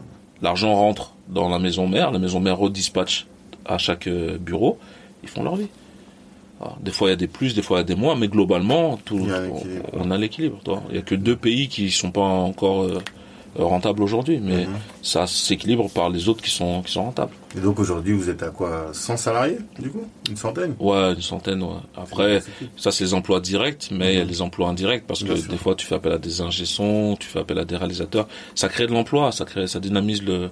Et je parlais avec des gens, ils nous ont dit ouais, vous avez changé la la, la face du Mali Mhm. depuis que vous êtes venu au Mali. euh, c'est devenu plus pro. euh, Ah ouais? Ouais, ouais, Dans l'industrie musicale dans l'industrie, du mais on, on force le truc. Mhm. coup Ouais, en fait, toi, t'es, ta marque, c'est ça, c'est le, le, le- la structure, l'organisation. Et du coup, comme toi, tu veux pas travailler avec des gens qui sont pas dans ce. de cette- force. Ils force sont obligés de, se- Ouais. de s'aligner, quoi. Y a un moment donné, quand, suite à notre liquidation, donc on a été liquidé par, je te disais, le- notre redressement, le gars il venait, il voulait les factures. À un moment donné, les gens ils disaient, oh, on veut pas travailler avec Kizit parce qu'eux ils payent pas. Mhm. En fait, c'est pas qu'on paye pas, c'est que si t'as pas de facture, Ouais. on te payera On te pas. paiera pas. Et c'est écrit noir sur blanc. Dans les euh, contrats. Voilà. Dans le contrat en gras, on l'a mis en gros. Pas de facture, pas de paiement. Donc les gars ils viennent, ouais, attends, j'ai une petite galère, euh, tu peux me dépanner? Non, non, Sinon, moi, non. je vais être en galère Non, derrière, quoi. si tu, tant que tu, et ça nous a traîné une réputation de gens qui payent pas. Mhm. Mais je préfère avoir cette réputation que ma boîte soit debout plutôt que de te payer après être dans les problèmes. Ouais, je vois très bien. Alors, Enfin, on a notre trésorier, l'expert comptable, il nous dit toujours ça. Un paiement, une facture, un paiement, une facture. toujours. Et c'est basique, mais Toujours. on comprend pas pourquoi. Ah, D'accord. Non, bah, c'est hyper, hyper instructif. J'ai appris énormément de choses. Pourtant, on a déjà discuté à plusieurs reprises et j'en apprends à, à chaque fois en plus. Euh, pour sortir de tout ça, euh, on a toujours une, une vocation pour la jeunesse.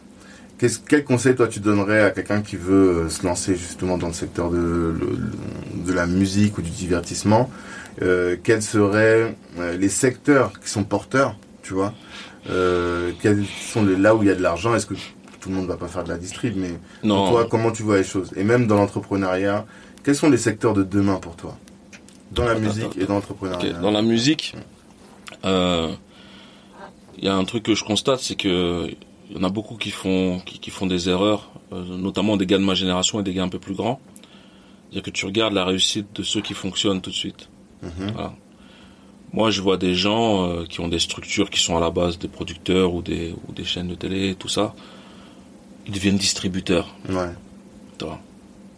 Alors qu'ils sont pas distributeurs, ils n'ont pas le, le- la technologie pour, mais aujourd'hui il y a tout un système d'intermédiaires qui existe où euh, tu vas passer par telle personne et tu te, tu te présentes comme un distributeur mais tu passes par d'autres Ouais. personnes. Et euh, je leur dis déjà ça c'est un mauvais business parce que normalement on doit faire des partenariats. Mhm.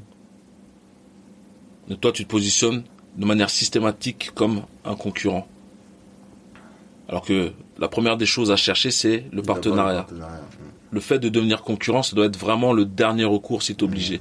Aujourd'hui, tu as des, des, des, des gens qui, bah, ils se disent qu'ils hésitent, ils y arrivent, c'est facile, euh, on va faire la même chose. Mhm. Il y a 20 ans. Il y a 20 ans, là, qui 20 est, ans voilà. Et, euh, je vais, je vais dire, par exemple, un gars, il, il a sa chaîne de télé. Normalement, on doit faire un partenariat pour que les artistes que je, je, je, je produis ou je distribue passent sur ta chaîne de télé Mhm. ça génère des droits, tu, ta chaîne elle tourne, elle prend de la valeur, etc. On s'y retrouve, tout le monde s'y retrouve. Mais si tu délaisses ton activité de chaîne de télé, tu deviens distributeur, déjà, tu seras un mauvais distributeur parce que tu seras pas vraiment un distributeur, Ouais. tu n'auras pas la rentabilité parce que tu es, un intermédiaire, mais tu as délaissé ton activité principale Mhm. et du coup tu vas perdre sur les deux plans. Donc il faut rester, si on a déjà une activité, concentré sur son activité. Moi, plein de fois, j'aurais pu me dire, je laisse tomber, qui hésite. C'est plus facile le truc que le gars il fait, Mhm. et je vais faire comme lui. Hein, non. Si t'as un truc, va jusqu'au bout. Voilà. Euh, comme on dit, le plan B, c'est de respecter le plan A. Ouais, ça. Voilà. Mm. C'est-à-dire que si des- t'as pris un chemin, tant que t'es pas arrivé au bout, tu laisses pas tomber. Ouais. Tant que t'es pas arrivé au bout, tu ne laisses pas tomber. Une fois que tu es au bout, tu fais le point. Est-ce que c'était bénéfique? Là, là, t'as, t'as des. Mais si t'es pas arrivé au bout, tu peux pas analyser. Tu peux pas dire est-ce que j'ai, je me suis trompé de chemin. Est-ce que non, tu sais pas parce que t'es pas allé au bout. Donc, il faut aller au bout de tes choses.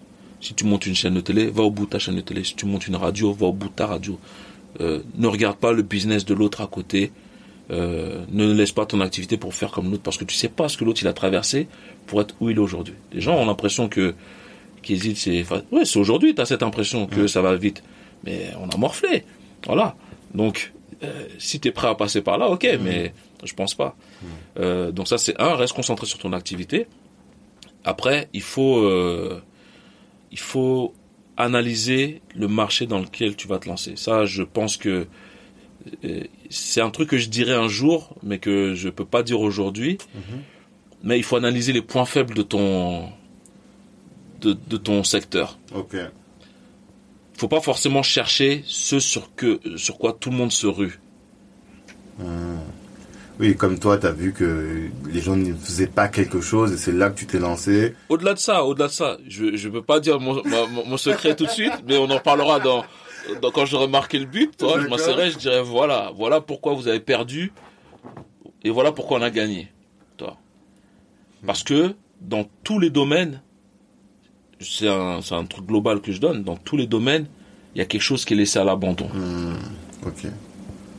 Et toi, tu vas là où il y a un truc, enfin ce truc. Je peux pas dire de quoi je parle, mais il y a un truc dans tous les domaines qui est laissé à l'abandon. Et si tu analyses bien ton marché, sois celui qui se focalise sur ça. Ok. Parce que tu seras le seul à calculer ça. Ok. Et D'accord. aujourd'hui, avec Kizit, c'est un truc qu'on fait. Toi, je donne pas d'indicateur parce que ça c'est c'est ma botte secrète, Ouais. toi. Mais aujourd'hui, on se concentre aussi, malgré tout ce qu'on est en train de faire, sur un un, plan de l'activité, un plan de l'industrie que toute l'industrie néglige. Et quand je dis toute l'industrie, c'est du début à la fin. Hmm. Toute l'industrie, Il voit pas qu'il y a l'argent. il voit pas. Ok. Voilà. D'accord. Je vois ce que tu veux dire. Donc quand je viens, je tape mon torse, je dis prochaine major. Hmm. Parce que tu sais déjà que t'es- t'as une. C'est parce que je sais, je sais, toi. Donc euh, c'est pas euh, c'est pas un slogan, c'est pas un truc. Après c'est Dieu qui maîtrise tout, euh, la finalité. Mm. Mais je sais que je fais les efforts pour et je sais que on est dans la bonne direction. Voilà. Donc peu importe le domaine, le secteur d'activité, euh, essayez de trouver le truc qui va vous différencier. Vous pouvez faire comme les autres, euh, c'est-à-dire euh, si tu te lances dans la prod, tu produis des artistes, c'est- voilà, tu produis des artistes. Mais essaye de trouver le truc qui va te différencier ou le truc que les autres ne font pas, Mhm. que toi tu vas faire. D'accord. Parce qu'ils vont pas, le- ils le font pas parce qu'ils pensent que c'est nul, que ça sert à rien. Mais toi tu le fais parce que tu sais que Il y a, des gens que ça intéresse et puis let's go. Donc ça c'est le, le- le conseil numéro 2. Qu'est-ce que je dirais de plus? C'est essayer de trouver des activités connexes. Euh, J'appelle ça les activités de périphérie euh, à votre activité. Euh, et investissez là-dedans avec vos, vos bénéfices ou les dépenses que vous faites déjà. C'est ce que tu dis. C'est ce que je disais tout de suite, voilà. de Par exemple, le, studio, euh, si vous voyez que votre, à la fin de l'année, vous avez dépensé plus de temps d'argent dans un studio, bah, peut-être qu'il est intéressant d'investir dans votre propre studio. mhm. Si vous avez vu que vous avez euh, tant de frais d'hôtel, euh, bah, peut-être qu'il est intéressant d'acheter un appartement où vous allez euh, euh, généralement en déplacement. Mhm. Euh, Il y a plein de petites connexions comme ça. Voilà. Donc nous, en ayant cette logique-là, aujourd'hui, on s'est retrouvé avec une boîte informatique alors qu'à la base, on n'a pas de Vocation, connaissances, voilà, Mhm. parce qu'on avait besoin de de- de- d'informaticiens pour développer notre plateforme, tout ça. Mais aujourd'hui, on a on a la tête d'une boîte informatique qui développe des projets pour des compagnies aériennes, des sociétés ferroviaires, des associ- des compagnies d'assurance, etc., etc. Donc ça fait le chiffre d'affaires que ça fait, mais c'est un bonus parce que on n'avait pas prévu ça au départ. Voilà. Euh, transfert d'argent, c'est parce qu'on a besoin de payer nos artistes avec euh, des mobiles qu'on a qu'on a fait ça, et c'est surtout parce que Western Union m'a bloqué. Donc à un moment donné, j'ai besoin d'envoyer de l'argent en Afrique, donc trouves des euh, je, je trouve des solutions. Voyez tout- toutes les portes fermées comme des opportunités de créer des business et d'apporter des solutions. Parce que une porte fermée pour vous, elle est peut-être pour des milliers de personnes. Et si tu résous le problème de milliers de personnes, voilà, Ouais, après, t'as, un bon business. t'as un bon business. Voilà. Donc moi, tous les problèmes sont des. Et dans la musique, alors, quels sont les secteurs qui sont porteurs pour toi euh, Euh, dans la musique, aujourd'hui, ce qu'on a identifié, ben, surtout pour l'Afrique, euh, c'est le management. mhm. Voilà. Donc moi, je j'ai pas de problème à dire euh, les, les marchés porteurs parce que peut-être que quelqu'un va écouter ce que je dis que je vais faire et il va le faire lui aussi. Mhm. Là, pour l'instant, je l'ai pas encore fait, mais euh, peut-être qu'il va le faire. S'il le fait, ça m'arrange, ça m'évite de le faire parce que moi, je cherche des partenaires. Donc aujourd'hui, euh, c'est le management le problème numéro un en Afrique. D'accord. Voilà, l'encadrement des artistes. Mhm. Ils sont très mal encadrés, donc ils prennent les mauvaises décisions, ils signent les mauvais contrats, ils se font arnaquer, ils, ils perçoivent pas l'argent qu'ils doivent toucher. Donc nous, pour apporter une solution, on prévoit dans les six mois, un an à venir, créer une structure de management international. Mhm. Je le dis, on prévoit de le faire, mais si demain quelqu'un le fait, c'est avec plaisir qu'on va travailler avec cette personne, parce que il aura résolu un problème de notre activité. D'accord. Euh, Il y a aussi euh, la communication, c'est c'est important Euh, parce que le, tu vois, même si c'est c'est ce qu'on fait avec Kizit, on est en train de faire un réseau parce que des fois on, on, on voit qu'il y a des artistes qui sont connus dans un pays, mais juste dans le pays d'à côté, zéro. Ouais. Tu vois. Et euh, c'est pas parce que euh, ils sont mauvais ou quoi, c'est juste qu'il n'y a pas l'infrastructure qui permette à l'artiste de se faire connaître dans le pays. Il n'y a pas d'équipe de communication pour lui organiser des médiatours. Il n'y a pas d'équipe de communication pour lui organiser euh, des euh, des euh, des plans promo, des concerts dans le pays voisin, etc. Mhm. Donc nous avec Kézit, ce qu'on ce qu'on prépare, euh, je te le montre en live. Je sais pas si c'est en ligne, mais les aud- les auditeurs le verront pas. Mhm. On prépare une une agence de com euh, inter- internationale. Donc le site est là, euh, mais euh, là c'est la version, c'est pas la version définitive. Vous pouvez pas voir, mais. Voilà, un- agence de communication internationale spécialisée dans la musique. Ok. Donc, qui, qui permettra aux artistes de tourner. Donc, ça s'appuie sur Kizit, mais on- du coup, un artiste que, par exemple, on va signer au Bénin, on aura la capacité de le faire tourner dans tous ces pays-là. Voilà, parce qu'on a des équipes sur place qui peuvent organiser le la. Médatour. On a fait quelques tests. Mhm. Par exemple, on a signé Floby, euh, euh, artiste euh, star au, au Burkina Faso, et on l'a organisé une semaine de Médiatour ou une, une ou deux semaines de Médiatour à- en Côte d'Ivoire. Quand tu dis Mediatour, c'est qu'il fait la tournée Il va à la les- télé, à la radio, euh, on lui fait une séance photo, il est dans le magazine, dans les magazines qu'il faut, les radios qu'il faut, il parle aux gens qu'il faut pendant une semaine. Et on s'occupe de tout. Hébergement, hôtel, euh, voyage, euh, voilà. Donc on a fait le test avec no- notre artiste.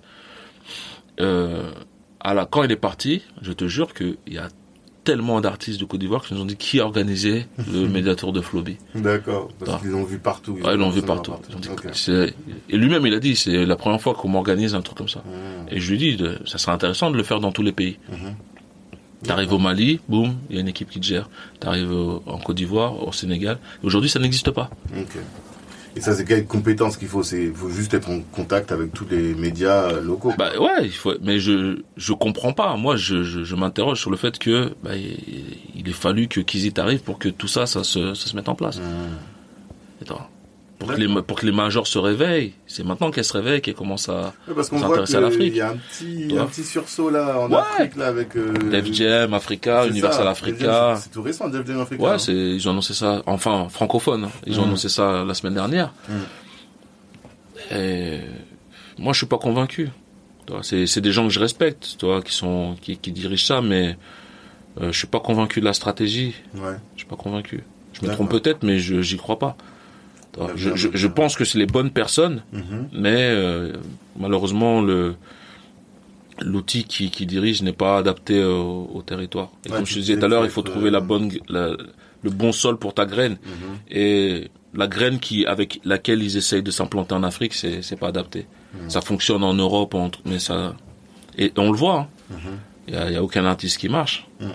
D'accord. D'accord. Euh, bah, pour terminer, juste toi, comment tu fais pour te développer euh, personnellement? Je sais que tu lis beaucoup. En tout cas, tu, tu, tu m'avais parlé d'une appli. C'était quelle appli déjà? Cooper, ouais, ça c'est quand j'ai pas le temps de lire. Justement, c'est une appli qui fait des résumés de bouquins. Je Mhm. pense que beaucoup de gens la connaissent, c'est sympa. Mhm. Euh, tu pourras, t'as un forfait annuel et puis bah t'as as plein de résumés de, de livres intéressants Mhm. selon ce que tu as envie de lire, euh, économie, euh, finance, famille, etc., développement personnel. Mais sinon, ouais, je, je lis pas mal. Après, je lis bah, des, des livres. Euh... Le livre que j'ai lu le plus, c'est tu, tu, tu vas pas me croire, c'est des euh, des manuels scolaires en fait. Ah ouais? Ah ouais, Pour reprendre les bases. Sur Ouais, pour voir si je suis dans le faux, si je suis dans le vrai, je, je passe les petits examens, j'achète BTS machin, euh, Ah ouais? euh, truc, euh, toi je veux passer BTS, euh, peu importe le domaine, hein, j'achète Mhm. dans de plusieurs domaines différents Mhm. et je, je suis les cours. Euh, euh, je, En fait, tu t'auto-formes. ouais, C'est marrant. tu vois. Euh, là, je sais plus c'est quoi le dernier que j'ai acheté. je, je sais plus, mais régulièrement je fais ça. D'accord. De, de, de différents diplômes. Hein. Mais t'as, ah, ça c'est une question. Comment tu, quel temps? Bon après, comme t'es Ah, tout tu le temps te- dans les avions. Ouais, tu- te poses. tu te poses. euh, de- quand je sais que je vais aller euh, euh, pour, pour quatre semaines, j'en prends deux, trois avec moi de, Mhm. en économie, en truc. Et puis j'y- vais. après, des je lis des, des livres, euh, tous les livres qu'on connaît, euh, Père riche, Père pauvre, les trucs comme ça, euh, Ouais. qui deviennent un peu des. des, des- Des classiques. Des euh, après, je lis beaucoup Coran, Bible. Mhm. Mhm. Voilà. Les deux. Ouais, ouais, les deux, ouais. ouais. D'accord. Ouais, ouais. C'est marrant. Ouais. Mhm. Bah, pour moi, c'est c'est pas incompatible, comme je dis toujours. C'est au contraire, je trouve qu'ils se renvoient l'un à l'autre. Voilà. Parce que euh, il y a des questions que je me posais, j'ai trouvé un début de réponse dans le Coran et indirectement, j'avais l'impression que ça me disait que l'autre partie de la réponse se trouve dans la Bible. D'accord. Et j'allais lire la Bible, je trouvais la réponse. Mhm. Donc du coup, je lis les deux et puis euh, ça, ça fait du bien. Mais voilà, c'est ça mes lectures. D'accord, ok. Super. Est-ce que tu as un mot pour la fin? Est-ce que tu as envie de laisser un message à la postérité dans, dans ce podcast? Bah c'est bah le le le thème de de ce podcast c'est voyez loin, voyez grand. Mhm. Euh, on vit dans un monde qui nous fait penser que les choses sont impossibles. Mais euh, si tu vois un truc qui existe sur terre, c'est que c'est un homme qui l'a fait, un homme comme toi, donc c'est possible. Mm. Aujourd'hui, on est capable de tout. Est capable de tout. Moi, je me mets aucune limite. Voilà, la seule limite, c'est ma limite de vie que Dieu va me donner. Et Mhm. Voilà, mais sinon, je sais que je suis capable. Dans ma tête, je... faut pas rentrer dedans. C'est un foutoir. C'est voilà, vraiment, c'est que je pense qu'on est capable de tout et que toi, par exemple, un gars comme Elon Musk, j'aime bien sa, sa, sa manière de penser parce que des fois, il te balance un truc, tu dis mais comment il a fait pour penser à, à, à avoir le courage d'oser penser ça Là, je vois, il parle de streaming dans le cerveau. Euh, voilà, il faut y aller, quoi, toi. Et, et- et j'aime ce genre de truc et je me dis, bah nous, faut qu'on, faut qu'on se dise voilà. Et c'est parce qu'on voit, on voit au jour le jour. Faut casser tout ça. Ça va se casser avec le temps. Ok, bah super. Merci en tout cas pour, euh, Merci à toi pour ce- l'invitation. cet échange qui a été un peu long, mais qui permet d'avoir euh, quand même une vision assez large. Rendez-vous dans quelques années pour ma boîte secrète. c'est ça, exactement. exactement. On sera en contact, on refera. J'espère que le podcast durera et qu'on refera ça encore. A pas de souci, avec C'est plaisir. important. Merci en tout cas. Merci à Bonne toi. journée à tous. Et à plus.